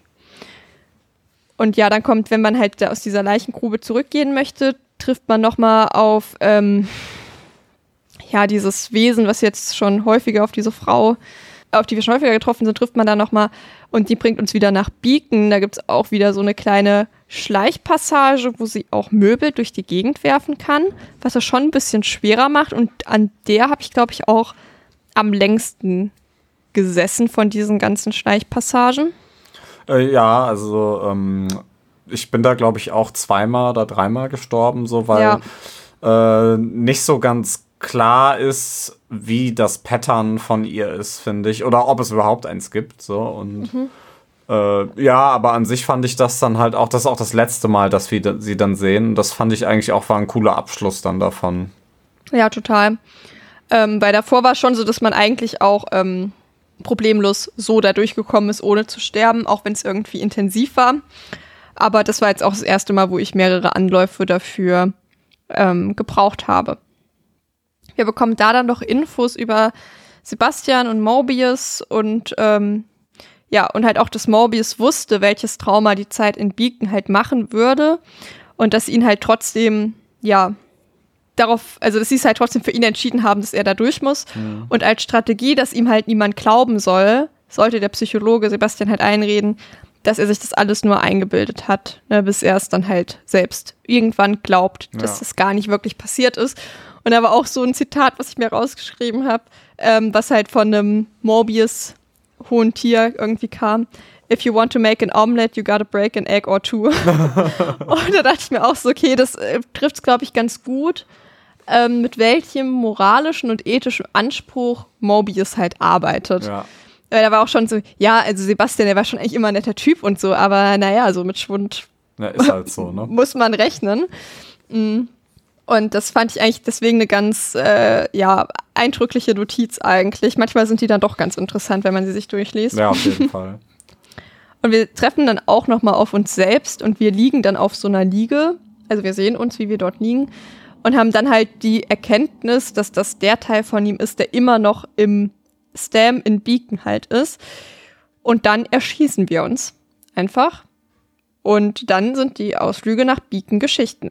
Also ich fand eigentlich so diese Connection zum ersten Teil ganz cool. Wie hat das für dich funktioniert, dass man, also, und auch, dass es jetzt hier irgendwie so abgeschlossen wurde. Und das fand ich auch cool. Ja, ich fand es auf jeden Fall cool, dass es abgeschlossen wird. Ich fand es dann aber nicht so cool, dass es dann später nochmal aufgegriffen wird. Ja, ist ein bisschen inkonsequent mal wieder. Ja, das, das, das stimmt. Ähm, aber generell, also ich ähm, bin ja eh großer Fan von den ganzen Sequenzen, die halt so ein bisschen wirr und abstrakt sind und halt auch wieder diese, ähm, diesen, diese Rückblicke zu Beacon haben. Und das war, also das hat halt schön funktioniert für mich, weil ich finde halt die, diese Beacon-Atmosphäre, die kriegst du halt auch nur damit hin. Und das schafft, Ja. das schafft halt der zweite Teil so generell relativ wenig. Und deswegen ist diese immer, diese, diese kleinen Häppchen an Beacon, die wir immer wieder bekommen, die funktionieren eigentlich durchweg sehr schön, finde ich. Ja, gehe ich komplett mit. Weiter geht's dann in eine Art Bürogebäude und da gibt's dann den Bosskampf gegen O'Neill. Der wurde nämlich von Theodore in den Bann gezogen, hat nun keine eigene Meinung mehr und will uns mit Flammenwerfer bewaffnet umbringen. Und der fand ich war relativ knackig, dadurch, dass er halt diese große Range mit dem Flammenwerfer hat, aber halt trotzdem nicht unmachbar. Ich fand ihn trotzdem ein fairer Gegner, aber halt eben dadurch, dass er so dieses Feature hat, dass er einfach eine saugroße Range hat mit dem Flammenwerfer, fand ich ihn trotzdem nicht ohne. Ja, aber ich finde dadurch, dass man ja ähm, hier, da sind so, so Sprinkleranlagen, die man betätigen kann. Dadurch, äh, also und dadurch, dass er nicht so schnell ist, finde ich, konnte man immer eigentlich gut von ihm abhauen, bis er einen dann sucht. Und also ich habe den auch hauptsächlich, weil ich keine Munition hatte. Und also, also habe ich ihn hauptsächlich durch Stealth-Angriffe halt getötet. Und ähm, also das ist das, was ich eben meinte mit, ähm, das spawnt halt immer mal wieder so eine Packung Handgun-Munition. Ja. Aber also die hilft halt bei ihm dann auch nicht. Also das war dann letztendlich auch sehr müßig. Irgendwie, weil man dann halt immer nur so, alles klar, ich habe jetzt wieder acht Schuss und die baller ich in ihn rein, dann renne ich weg, dann mache ich den Sprinkler an, dann renne ich wieder weg, dann mache ich einmal Stealth und dann renne ich wieder im Kreis, oh, da ist neue Munition, ich baller wieder acht Schuss in ihn rein, so. Und das, ähm, ja, das äh, fand ich dann halt wieder, also, weil die Atmosphäre von dem Kampf ist halt an sich sehr cool, weil er dann auch so diesen Flammenwerfer hat und diese ekelhafte Maske und sowas, die so fleischig aussieht irgendwie. Und äh, aber ich finde so eine Atmosphäre killt sich halt dadurch, dass es dann halt so zu Arbeit wird. So, weil das macht in diesem Ja. Moment halt keinen Spaß. So, sondern es ist halt einfach nur, ja, ich renne jetzt hier halt so lange im Kreis, bis ich genug Munition neu gespawnt habe, dass ich ihn halt töten kann. So, weil das halt keine, weiß ich, da ist halt keine Schwierigkeit irgendwie auch hinter und keine Herausforderung. Und das fand ich dann ein bisschen schade. Ich überlege gerade, ich glaube, ich habe den primär mit der Shotgun platt gemacht, aber ich hatte halt auch offensichtlich Munition dann dafür. Ja. ähm, glaube ich zumindest. Aber ich weiß schon auch, dass ich länger dafür gebraucht habe, also weil ich, ja. Und ich habe das mit den Sprinklern erst nicht so richtig gerafft. Ich habe die einfach angemacht, weil ich dachte, kann nicht schaden. Irgendwie, wenn die an sind. Ähm, ja. Aber ich fand ihn halt an sich halt einen ganz coolen Gegner, weil man ihn halt eben kennt und so eine bekannte Person ist, Ja. die jetzt da mutiert ist. Und dann halt aber auch wieder dasselbe, was wir mit dem Guardian hatten. Sehr schade, dass das Modell dann später auch wieder einfach verwendet wird für reguläre Gegner. Ne? Ja, total. Er bedankt sich dann am Ende, als wir ihn umgebracht haben, dafür, dass er endlich frei ist von äh, Theodors Stimme. Und dann müssen wir halt wieder so einen Stabilisator zerstören, damit Theodor sich nicht mehr im Stem verstecken kann und was auch immer. Und wenn wir das halt gemacht haben, diesen Stabilisator zu zerstören, kommen wir in den Bottomless Pit und ins Kapitel 12 mit dem Titel Der Abgrund. Das ist einfach nur so ein Blutsee. Oder das heißt, Blutsee ist nicht sehr hoch in einer Höhle. Ja, und da warten wir dann halt so durch. Da stehen immer mal Kerzen rum. es ist schon sehr düster und ähm, es sind auch einige Gegner, die man dann halt ja umbringen kann oder auch nicht. Und man wartet da halt wirklich so ein bisschen schon auch ziellos, finde ich, rum. Und irgendwann findet man so Zimmerreste, zum Beispiel die Tür von Lillys Zimmer. Und wir hören dann auch immer mal, immer wieder ihre Stimme, die halt sagt, wir hätten sie im Stich gelassen und sowas. Ähm, ja, wie hat dir dieser Bereich gefallen? Ja, fand ich äh, designmäßig ganz cool, besonders weil es halt wirklich auch mal irgendwie dunkel und abgefuckt war. Und ähm, auch wenn man dann die Taschenlampe angemacht hat, so dann waren halt auch überall so Partikel in der Luft, ne, sodass man halt Ja. auch nicht wirklich weit sehen konnte. Und ja, also aber auch hier konnte man eigentlich tatsächlich ganz gut durchschleichen. Bis zu dem Punkt, wo wieder diese kleinen, schnellen Scheißviecher kommen. ja, die war Ähm, nervig. Die dann, die man dann mal mit der Schrotflinte wegballern muss. Aber ansonsten, ja, war, war cool, so, weil es halt auch nicht so, es, es war halt wieder ein neues, neues Gebiet, so, das hat alles, das war sehr stimmig, sehr atmosphärisch. Aber war dann halt auch cool, dass jetzt halt man nicht wieder vier Stunden nur in Blut warten muss. Ja, ich fand es auch gut, dass es eher ein kleineres, ähm, eine kleinere Ecke war, aber die halt trotzdem cool irgendwie war und halt eine nette Abwechslung. Am Ende gibt es jetzt so eine lange Treppe, die in so einen unterirdischen Altarraum wieder endet. Ähm, und dann ist dort endlich mal wieder Lilly. Wir gehen halt zu ihr und dann ist natürlich Theodor am Start. Wir sind ja auch in einem Altarraum. Natürlich ist er am Start.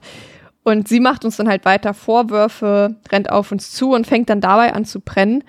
Und dann guckt sie, gibt so eine kurze, einen kurzen Moment, da guckt sie uns dann mit so einem verbrannten Gesicht und Augen an. Und ich fand, das war wirklich so ein Bild aus der Hölle. Ja. es war wirklich, wo ich dachte, oh mein Gott, das ist nicht meine Tochter, was habt ihr mit ihr gemacht? genau, und Theodor will uns weiterhin bequatschen, dass wir uns mit ihm verbünden, um halt Lilly Myra wegzunehmen und dass wir dann halt aber lieber wieder alleine arbeiten wollen und dann natürlich gar keinen Bock drauf haben. Und da wollen wir ihn erschießen, aber in dem Moment taucht dann halt Esmeralda an seiner Stelle auf, also an der von Theodor und wir schießen am Ende auf sie. Also das war auch wieder nur eine ja, Halluzination praktisch. Ist ein bisschen verwirrend irgendwie, aber na gut. Sie stirbt dann letztendlich wohl nicht daran, hilft uns aber zurück und stirbt dann dort wegen, wegen neuen Kampfverletzungen. Das war irgendwie auch so ein bisschen weird. Nochmal so ein weiterer Grund, warum sie auch einfach egal war, weil wir kämpfen uns so mit ihr durch das eine Kapitel und dann ist sie halt auch einfach tot. Ja, So. ja genau. Und hat halt so nichts beigetragen. Ja. Aber wir Ähm, kriegen eine neue Waffe. Wir kriegen eine neue Waffe und ja, werden dann in das Haus von Sebastian teleportiert, treffen dort auch auf Myra und da gibt es einen emotionalen Moment, in dem sie uns halt sagt, dass wir halt nicht schuld sind. Und Sebastian fühlt sich halt aber total schuldig, weil er halt Myra nicht geglaubt hat, ähm, dass Lily wirklich noch lebt und dass er halt auf Esmeralda geschossen hat und so und dann weint er sogar. Ja, dass wir das noch erleben dürfen. Sebastian Castellanos weint. Wie findest du einen weinenden Sebastian Castellanos? Ich, ich glaube, da habe ich keine Meinung zu. nee, also das, äh, ja, weiß nicht, das, das wirkt halt sehr unauthentisch, finde ich. Und halt so ein bisschen so Tearjerker-mäßig erzwungen. Und das hätte ich jetzt nicht gebraucht. Ne? Also, also nicht, dass ich sage, nein, Männer weinen nicht. so, ne?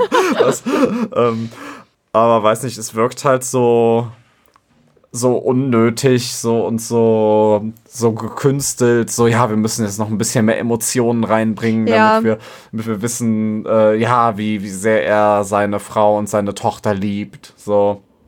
Und das hätte es halt einfach nicht gebraucht. So. Gerade weil ich eh, ich meine, ich hab's vor, keine Ahnung, vor zwei Stunden, glaube ich, habe ich schon mal gesagt, äh, dass, äh, dass ich es sehr nervig finde, wie er die ganze Zeit so, oh ja, you need to go save Lily, äh, sagt alle sieben Minuten so. Das heißt, ich bin eh nicht so gut auf die alle zu sprechen. Und, äh, aber nee, also ich hab, weiß nicht, fand es ein bisschen unnötig. Es wirkt halt so, als hätten sie gesagt, so, wir brauchen jetzt noch mal hier Charakterentwicklung. So, den Vibe hat schon auch ein voll. bisschen. Aber ich finde ihn so, wie gesagt, trotzdem immer noch angenehmer, aber es sind schon so komische Momente irgendwie, wo man nicht so ganz weiß, wie man damit umgehen soll. Gerade wenn man ihn halt aus dem ersten Teil kennt. Und da ist er halt, hätte er, glaube ich, niemals geweint. Also Sebastian in Teil 1 hätte, glaube ich, nicht geweint, oder? Nee, das auf gar keinen Fall. Der war viel zu Nee. männlich dafür, um zu weinen. Ja, glaube ich auch. Naja, Charakterentwicklung. Wir sliden ins Kapitel 13, die Festung. Ähm, der Name macht schon wieder klar, es geht um Theodor und mit Hoffmann gemeinsam, also der Ärztin, wollen wir jetzt zu Theodor und ja, der ist in so einer Festung hinter einer Feuermauer, durch die wir nur durchkommen mit so einem speziellen Gerät von Hoffmann, was halt aber nicht allzu zuverlässig funktioniert, was so ein bisschen problematisch ist. Ähm, es kann dann irgendwie die Flammen abwehren, dass man da durchlaufen kann. Und ja, wir sind dann erst nochmal, bevor wir das angehen, zu Theodor zu kommen mit Hoffmann, kurz in Union. Um ähm, dort äh, treffen wir dann halt auch, wenn man da sich draußen so ein bisschen bewegt, auf diesen Flammenwerfer-Typen. Und ich finde, dass die die norm schwersten normalen Gegner sind, ehrlich gesagt. Ich weiß nämlich, ich habe die auf leicht problemlos platt gemacht und die haben so viel Munition gefressen, dass ich jedes Mal vorbeigelaufen bin. Ja, ich habe mich auch mit, äh, mit einem von denen habe ich mich auch angelegt. Und ich habe halt auch gefühlt alles, was ich hatte, in den Ja. reingeschossen, bis er dann zum Schluss dann endlich gestorben ist. Aber was dann halt cool ist, dass man, ähm, dass man dann den Flammenwerfer noch bekommt, ne? weil der, Ja. der O'Neill-Bosskampf, der droppt ja dann so ein, so ein Tank. Und ähm, da fehlt dann irgendwie noch eine zweite Hälfte von. Und wenn man so einen Flammenwerfer-Dude tötet, bekommt man halt die zweite Hälfte von dem Tank. Und dann kann man sich an der Werkbank halt einen Flammenwerfer zusammenbauen, der verhältnismäßig sehr stark ist, finde ich. Ja, häufig finde ich, sind Flammenwerfer in Spielen unnötig, Ja. aber der hat schon ganz gut in sich. Ja, aber das fand ich echt krass, weil ich auch weiß, wie gesagt, auf einfach war der überhaupt gar kein Problem. Und dann habe ich so ein bisschen reingeschossen und weiter und weiter und weiter und der wollte einfach nicht sterben und ich dachte mir so, was ist mit dir? Du bist hier gerade so ein regulärer Gegner. Ähm, bitte, bitte sei mal ein bisschen, friss mal bitte nicht so viel einfach. ähm, und angeblich kann man da auf den Kanister schießen, damit die dich nicht mehr angreifen können. Und das habe ich auch getan. Ich habe das auch zum Teil aus der Entfernung hier mit dem Snipergewehr gemacht und da bin ich mir sehr sicher, ich habe getroffen. Und es hat einfach bei mir nie funktioniert, dass dann ähm, der, der Angriff von ihm nicht mehr funktioniert hat. Das ist irgendwie auch sowas, ich habe das auch im Internet gesehen, das soll funktionieren. Ich habe es versucht, bei mir funktioniert es nicht. Keine Ahnung, ob das dann auch wieder so eine Spielmechanik ist, die einfach nicht gut gemacht ist oder ob ich einfach zu blöd bin. Ne? Weiß nicht, hast du das probiert? Hat es bei dir funktioniert? Nee, ich habe es auch nicht probiert. Also ich, ich halte dann halt Okay. einfach drauf. Aber ich habe auch nicht, also ich habe auch das Snipergewehr gefühlt gar nicht benutzt. Ah, okay, ich habe das relativ viel benutzt tatsächlich. Ja. Wir ziehen also mit Hoffmann jetzt los und treffen noch einmal auf Sykes, der einen Weg gefunden hat, mit 25-prozentiger Wahrscheinlichkeit aus dem Stem zu entkommen, was bitter ist. Und ja, da das ist halt auch nochmal so eine Nebenmission, dass man ihn da so hin begleitet, weil man so den Weg ins Mark für ihn wieder frei metzeln muss und da liegt er dann halt auch in der Badewanne und der kommt einfach so ein Wassernebel und er verschwindet. Aber man weiß halt nie, ob es funktioniert hat oder nicht. Hat auf jeden Fall hat Sebastian halt auch überlegt, ob das vielleicht auch eine Möglichkeit wäre, mit Lilly darüber zu entkommen. Aber ähm, ja, man erfährt dann halt später, dass es halt wirklich nur so eine 25-prozentige Wahrscheinlichkeit gibt, dass es klappt. Und ansonsten weiß man nicht, was mit den Leuten passiert, bei denen es nicht klappt, wo die dann halt landen. Ja. Ja. Es gibt dann noch so einen kleinen Plotpunkt, der mich überrascht hat, dass er, aufge ähm, dass er aufgegriffen wurde. Und zwar, wenn du das vorletzte Dia gefunden hast, das ist mir nicht passiert, ich habe es im Walkthrough gesehen. Ich habe fast alle, aber nicht ganz alle. Und das letzte bekommen wir dann halt von der Katze. Und das ist eins mit Joseph. Und ich frage, Ach, hast du krass. alle Dias gefunden? Nee, ich habe, glaube ich, äh, sieben oder acht hatte ich von zwölf. Ja. Ne? Ja. Ich hatte, glaube ich, neun oder zehn. Und Kidman sagt uns da halt, dass Joseph halt nicht tot sei, rückt aber auch nicht so richtig mit der Sprache raus, was halt mit ihm ist. Ach krass, Und- das ist ja eine coole Info. Ja, und da dachte ich mir halt auch so, und das ist eine Info, die du halt nur kriegst, wenn du alle Dias gefunden hast. Also, die wahrscheinlich fast niemand hat. und das fand ich irgendwie cool und gleichzeitig schade, weil ich mir dann doch gewünscht hätte, dass man das vielleicht nochmal anders aufgreift, weil ich schon einfach dachte, ja, okay, so wie Ruvik einfach nie wieder erwähnt wurde, Ja, wird jetzt einfach Joseph nicht mehr erwähnt. ja oder wie hieß der, der, der Leslie. Leslie, genau. Gut, Ja. dass du weißt, wen ich meine. Ja, es gibt nicht so viele andere wichtige Personen. Ja, okay, noch ein paar. Ja, naja. Aber der war schon auch noch wichtig. Naja, anyways, zurück zu Hoffmann. Und wir machen uns dann halt mit ihrem Sci-Fi-Gerät auf die Socken da. Ähm, das hält dann halt in so einem kleinen Radius das Feuer von uns weg. Sie hält das Teil und wir erschießen diese Feuer-Lava-Wesen, die auf uns zukommen. Und Hoffmann darf halt nicht zu viel Schaden bekommen. Und mit der Shotgun fand ich es halt okay. Ich habe von einigen gelesen, dass sie es sehr gehasst haben. Ich weiß nicht, wie ging es dir damit, dieses, Also diesen kleinen, diese kleine Escort-Quest praktisch? Also grundsätzlich kein Fan von Escort Quests, so, aber das Mhm. war schon okay. Ähm, weil, also man findet zwischendurch halt auch wieder Munition und alles. Mhm. Und ich hatte zu dem Zeitpunkt die Pistole halt schon auf Max ausgelevelt. Und dann reichen halt für diese Viecher zwei Kopfschüsse, ne? Also dann sind die halt weg. Und, Genau, also ich fand halt auch mit Shotgun so einmal drauf und Feierabend. Ja, und deswegen war das nicht allzu schwer. Ja, sie kommen halt aus allen Richtungen. Man muss sich auch mal so ein bisschen umdrehen. Sie können auch von hinten kommen. Das habe ich am Anfang nicht so gerafft. Und man sieht sie nicht aus weiter Entfernung so gut. Mhm. Aber ich fand es auch vollkommen in Ordnung und hatte da eigentlich auch keinen Frustmoment. Nee, das, das ist auch recht schnell vorbei. Das geht so drei, vier Minuten oder so und dann war's das. Ja. Ja, am Ende stirbt halt Hoffmann, weil sie halt doch von so einem Viech gefasst wurde. Da hätte sie auch ruhig vorher sterben können. Aber gut, hätte man sich den Aufwand nicht so machen müssen. Ja. wir kommen dann halt in die Kirche oder was das genau ist. Es sind irgendwie immer so komische Altar, Kerker, altertümliche, kirchenartigen Gebäude. Das ist ein bisschen weird immer. Und starten ins Kapitel 14 mit dem Titel Ein Altar in Flammen. Und dort ist halt auch noch eine Art Kraftwerk im Obergeschoss. Und da kämpfen wir halt wieder gegen Feuerwesen und ja, spätestens hier, vielleicht bemerkt man es jetzt auch langsam so beim Erzählen, treten spätestens, allerspätestens, hier treten die ersten Ermüdungserscheinungen auf. Und da war ich wirklich so, oh nee, was soll denn das jetzt hier schon wieder einfach so sinnlos gegen irgendwelche Feuerwesen kämpfen? Warum ist hier eigentlich so eine Art Kraftwerk? Was soll das? Bin ich nicht in einer Kirche? Kann ich jetzt nicht einfach Theodor töten? Ja. Äh, War das bei dir auch so mit den Ermüdungserscheinungen? Ja, ich hatte dir auch dann irgendwann geschrieben, so, boah, Ja. irgendwie das, das hört echt nicht auf, ne? Also das geht immer weiter. Das hat sich echt, also die letzten vier Kapitel oder sowas, das ist, also, also gleich kommen ja noch mal so ein paar andere Sachen, so wieder, also die, die letzten zwei, drei sind dann wieder ein bisschen cool, so.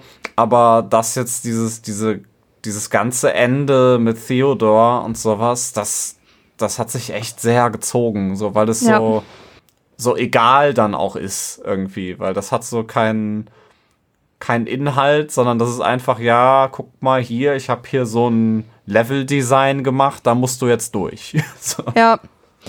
Ja, auch so ein bisschen, als hätten sie irgendwie gedacht, so, okay, wir brauchen irgendwie noch eine Kirche und so einen Kerker. Wie können wir das denn einbauen? So, als hätte es irgendwie das gegeben, bevor es so richtig den Plot dazu gab. Und ich finde wirklich so diesen ganzen Theodor-Kram, der hätte einfach rausgekonnt. Also es wäre schade so ein bisschen um dieses, äh, die, alles rund um den Bosskampf mit O'Neill gewesen. Aber das ist so der einzige Bereich in diesem ganzen Teil mit Theodor, der irgendwie Appeal hatte. Ja. Der Rest hat mir halt absolut nichts gegeben. Ja, voll bin ich bei dir. Also besonders, weil halt auch, also es ist alles so nichtssagend und er hat halt Ja. nicht mal Kult. Also er, er denkt, er ist so voll der krasse Kultleader, aber er hat halt nicht mal einen. Ja, und halt auch so die, die Level, die sehen schon cool aus, aber es ist dann halt auch einfach so, ein, so eine Kirche ist es halt einfach Mhm. und jetzt auch nichts, was man noch nie vorher gesehen hat. Man ist dann auch so ein Setting, an dem ich auch einfach nicht so das Interesse habe, ne? Mhm. Ja, naja. Als wir das dann irgendwie da durchgekommen sind, geht man so eine Treppe hoch und dann kommen wir endlich zu Theodor, der dann noch ein bisschen voll labert, weil er Mobius zerstören will und in Union eine Sekte aufbauen will mit Lilly zusammen. Und der will uns dann bekämpfen, indem er uns praktisch zurück nach Beacon schickt, wo wir auf alte Bekannte treffen. Und zwar zuerst den Sadisten, das war der mit der Kettensäge. Mhm. Den ähm, ja, nehmen wir aber kurzerhand mit sehr viel Gore den Arm ab, indem wir ihn halt zersägen. Also auch wirklich so halb zersägen eigentlich und Sebastian ist dann so, Ja. not this time. So, ja. Ja, das war das- ganz cool eigentlich. Ja, voll. Vor allem, dass halt, also es ist halt auch nicht mal so eine Sequenz zum selber spielen, sagen Nee, ich ist mal. einfach so. eine Cutscene. Das ist einfach eine Cutscene, wo man dann zum Schluss so ein kleines Quicktime-Event machen muss. So, und, oder nee, man muss, glaube ich, nur irgendwie schnell eine Taste drücken, ne? Das war's, ne? um ihn zu zersägen. Ja, Ja, also das, Ja, aber genau. es, es war schon cool, weil es halt auch wieder dieser, dieser Gang ist aus dem ersten Spiel zu diesem Aufzug, so und man Mhm. das halt so eins zu eins schon mal so gespielt hat und das, das hat schon Style. Also das fand ich schon sehr cool. ja. Halt hier trotzdem Inkonsequenz, dass wir jetzt doch wieder in Beacon sind, aber irgendwie schon cool, auch so dieses Best-of an Gegnern nochmal rauszuholen. Danach treffen wir nämlich noch auf den Wächtern, äh, Wächtern, auf den Wächter, den wir halt auf altbekannte Art platt machen, also, weiß ich nicht, Schockbolzen und Shotgun oder so. Ja, draufhauen. Immer weiter. Genau. Dieses Mal gibt es davon aber aus irgendeinem Grund zwei. Okay, gab es ja im finalen Kampf auch. Ja. Egal, whatever. Es gibt zwei, es gibt mehrere. Und dann kommt in diesem Wächterareal mein Albtraum, Hm. Laura. Und wer den Flammenwerfer hat, sollte ihn benutzen. Es geht aber anyways viel, viel leichter als im ersten Teil. Man kann sie auch regulär mit ähm, Schüssen, Schüssen einfach töten. Und es geht auch viel schneller. Ja, und man kann sie auch, also was, wo ich mich dann so ein bisschen dran gestört habe, also ich bin zweimal bei ihr gestorben, weil ich erstmal war ich dumm und hab vergessen, dass ich den Flammenwerfer hatte, weil so im Nachhinein habe ich gedacht, oh, sie ist doch so Flammenfeind, so, und dann hätte ich sie einfach rösten können. Aber ich habe es dann tatsächlich über diese Apparatur da halt versucht, weil man muss da so zwei äh, Ventile aufdrehen und dann kann man in der Mitte einmal so einen Hebel ziehen und dann wird sie halt geröstet.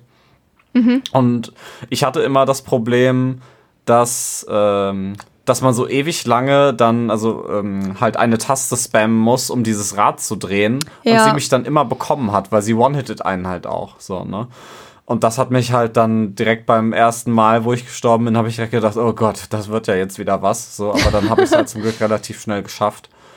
Ja, Ähm, ja, bisschen selber schuld, muss ich sagen, weil ich hatte den Flammenwerfer, ja, aber naja, letztendlich, also ich fand es aber cool, dass das halt alle drei großen so titelplakatgebende Gegner aus dem ersten Teil wieder dabei waren. Äh, ich fand's schade, dass man halt dann vorher schon irgendwie damit abgeschlossen hatte, um es dann jetzt wiederzubringen. So, aber ja, man hätte es auch einfach danach machen können, dass er noch mal nach Beacon Ja. geht und es dann so Ja.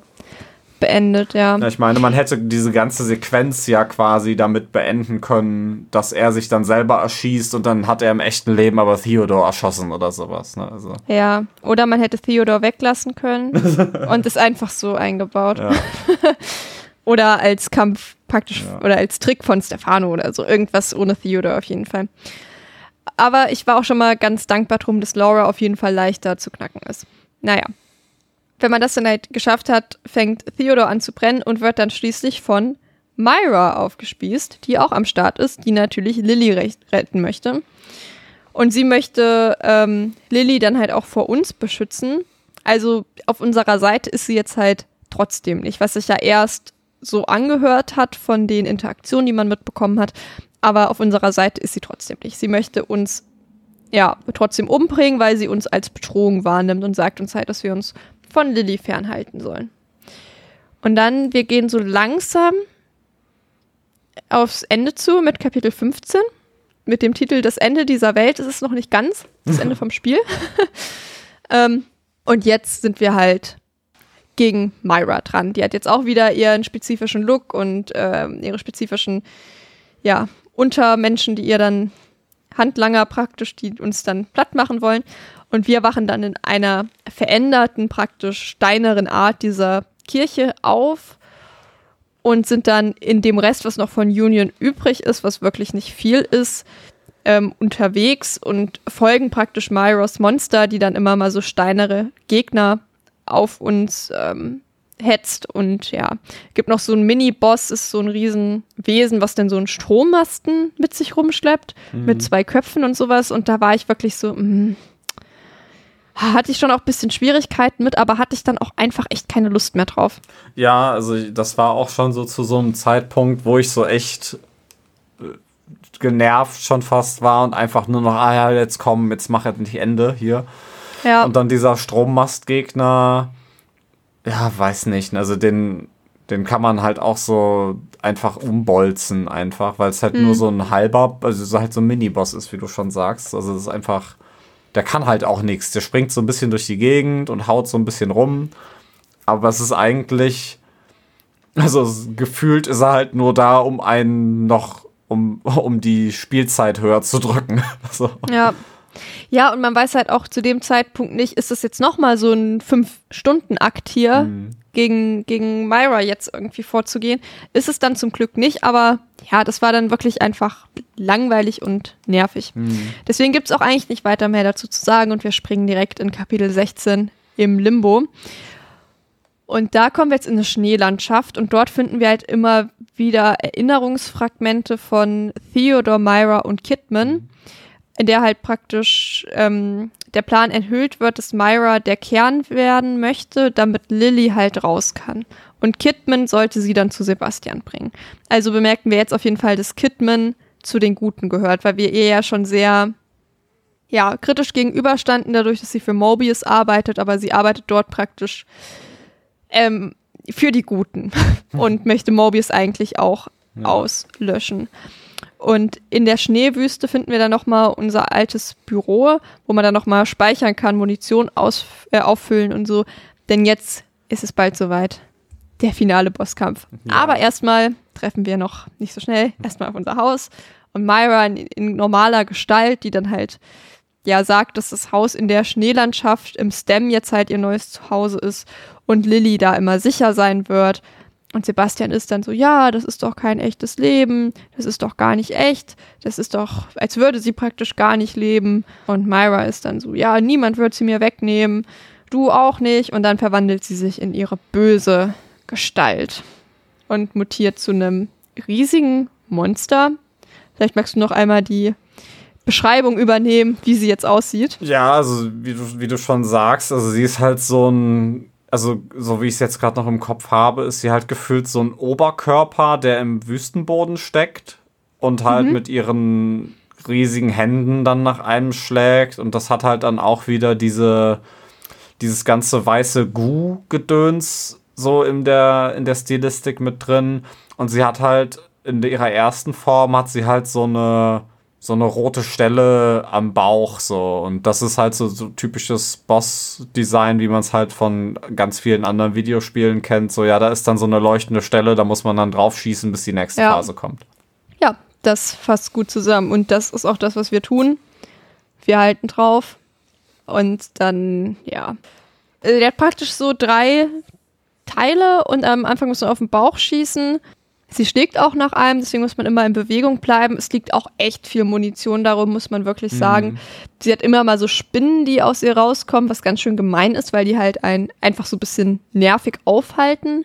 Und danach muss man sie an den Schulterblättern treffen, auf beiden Seiten, was ich nicht so leicht fand, weil man halt sehr schwer nur auf ihre Rückseite kommt, weil sie sich auch nicht umdreht. Mhm. Es ist aber auch nicht unmachbar. Also ich fand sie für den finalen Boss ähm, eigentlich sehr human. Am ja. Ende noch einmal auf den Kopf drauf und dann war es das aber auch mit dem Kampf. Ja, und ich finde, gerade im Vergleich zum ersten Teil ist der fast schon so ein bisschen unterwältigend.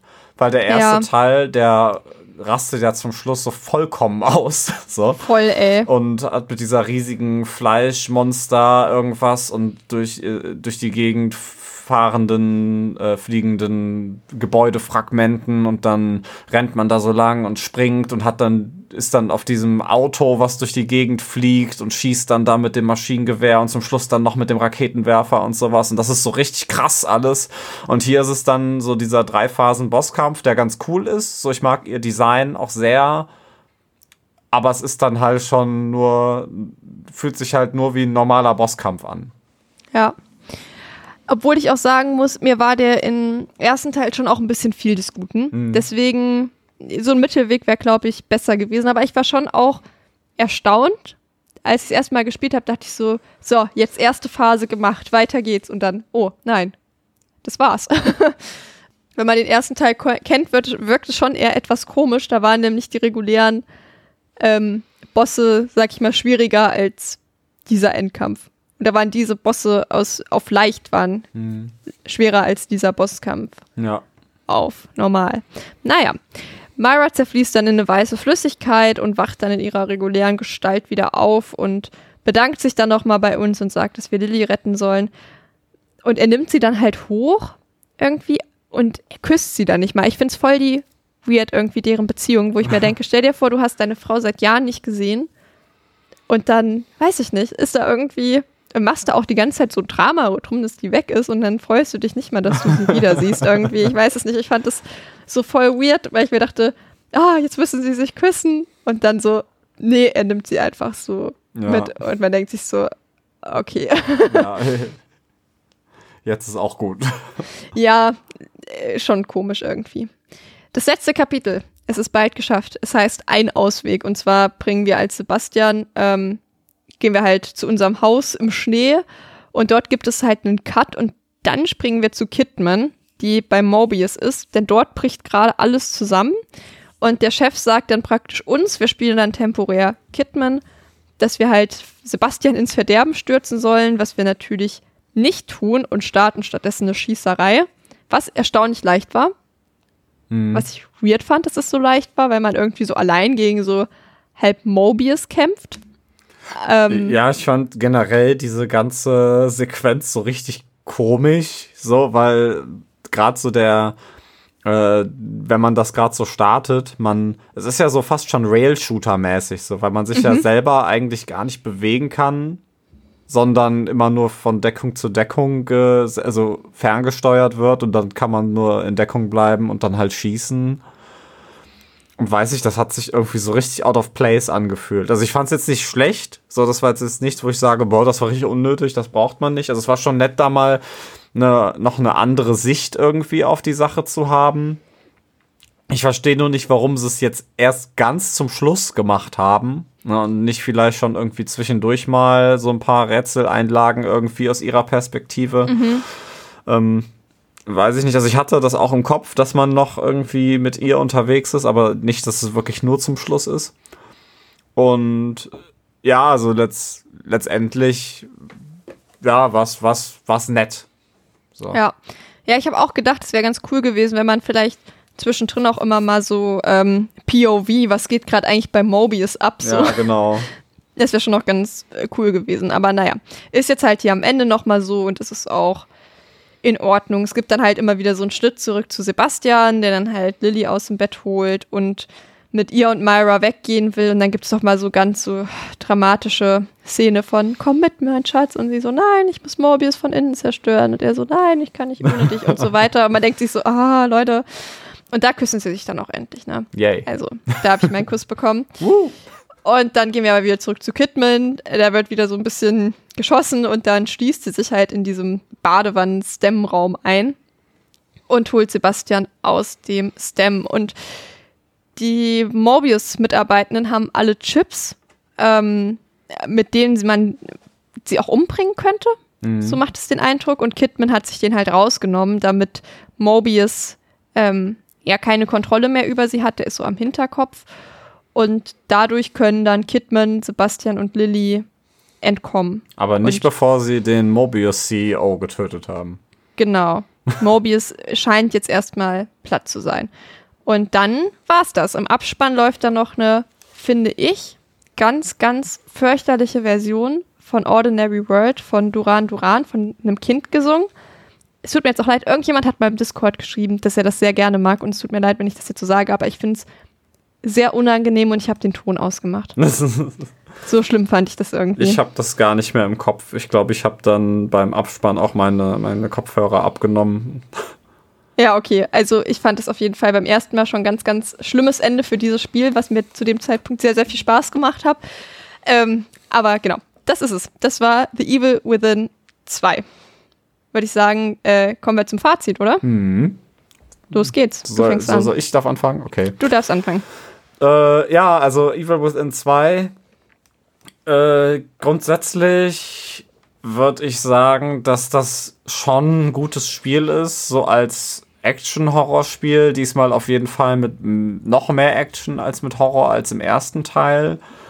Und äh, insgesamt würde ich aber sagen, dass er mir nicht so gut gefallen hat wie der erste. Also, weil einfach sehr viel an sowohl an Handlungsentscheidungen als auch an Gameplay-Entscheidungen getroffen wurde, die mir nicht so richtig gefallen oder halt nur so, die ich dadurch akzeptiere, dass halt das Spiel an sich es irgendwie trägt. Also dieses ganze Open-World-Ding ist halt so, ja, weiß ich nicht, semi-gut. So, dann dieses Crafting-Ding ist halt auch so, hm, ja, hm, mal gucken. Dann weiß nicht, dass der Hauptbösewicht einfach plötzlich wechselt, ohne dass da irgendwelche auch nur Ansätze davon da sind, dass er vorher mal da war. So. Also, und ja, ich sag mal, dass die, die letzten vier, fünf Stunden vom Spiel sich echt krass in die Länge ziehen. So, das sind alles so Sachen, wo ich sagen würde, weiß nicht, das hat mir nicht so gut gefallen. Der erste Teil hat auch auf jeden Fall seine Macken und sowas. Aber dadurch, dass der erste Teil noch ein bisschen linearer ist und äh, diese, diese ganzen Albtraumsequenzen hat, die halt im zweiten Teil komplett fehlen und die so ein bisschen immer so Highlights für mich dargestellt haben im ersten Teil, würde ich sagen, dass der zweite leider ein bisschen hinten anhängt. Ich weiß jetzt nicht mehr, was ich dem ersten gegeben habe. Ich glaube dreieinhalb von fünf Sternen. Deswegen würde ich dem hier drei von fünf Sternen geben. Also ich finde, das ist immer noch ein gutes Spiel. Das macht immer noch Spaß. Aber also ich würde, glaube ich, wenn ich mich entscheiden müsste, den ersten Teil wahrscheinlich nochmal spielen, obwohl der zweite natürlich in seinen Mechaniken sehr viel polierter ist. Okay. Ja, ich finde den deutlich besser als den ersten Teil. ähm, ist eigentlich ganz, weil ich glaube, an sich stören uns irgendwie schon die gleichen Sachen.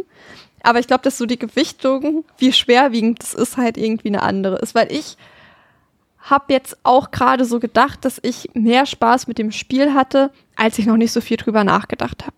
Also, dass wenn, wenn ich das einfach spiele und meinen Kopf ausmache, dass ich dann eine gute Zeit habe. Wenn ich dann drüber nachdenke, hm, wie gefällt mir dieses und jenes eigentlich, dann bröckelt das so ein bisschen.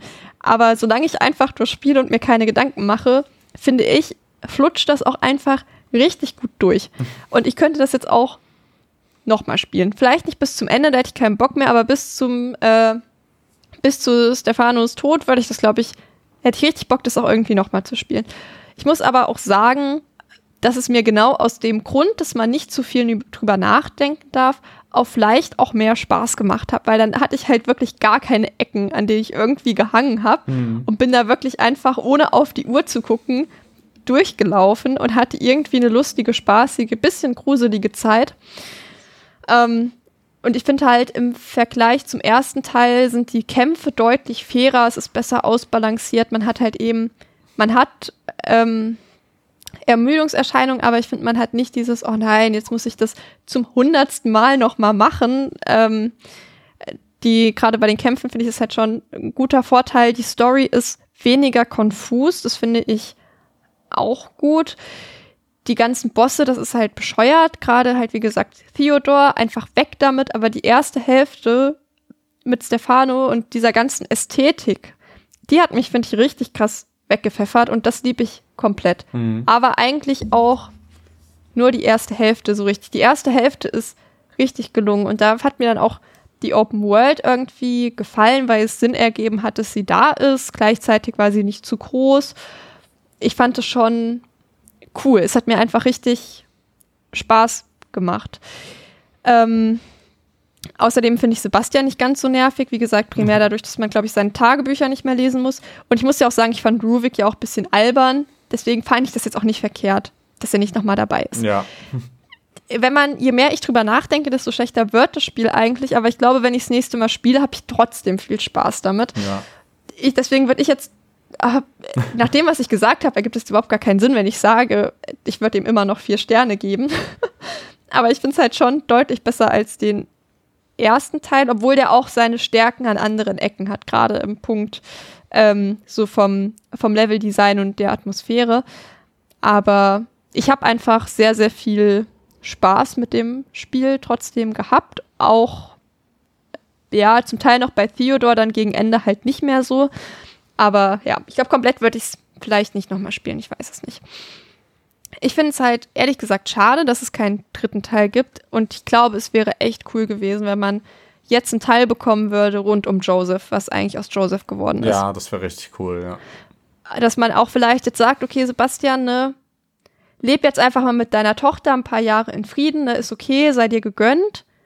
Vielleicht findet man noch eine Notiz, dass Myra auch aus dem Stem zurückgekommen ist oder so, alles schön und gut. Aber dass man jetzt eigentlich schaut, was ist aus ihm geworden, weil ich ihn schon auch den angenehmsten Charakter im ersten Teil fand und der da auch so ein bisschen zu kurz gekommen ist. Und deswegen fände ich das sehr cool, aber ich bin mir sehr sicher, dass es halt niemals passieren wird. Ja. Evil Within 3.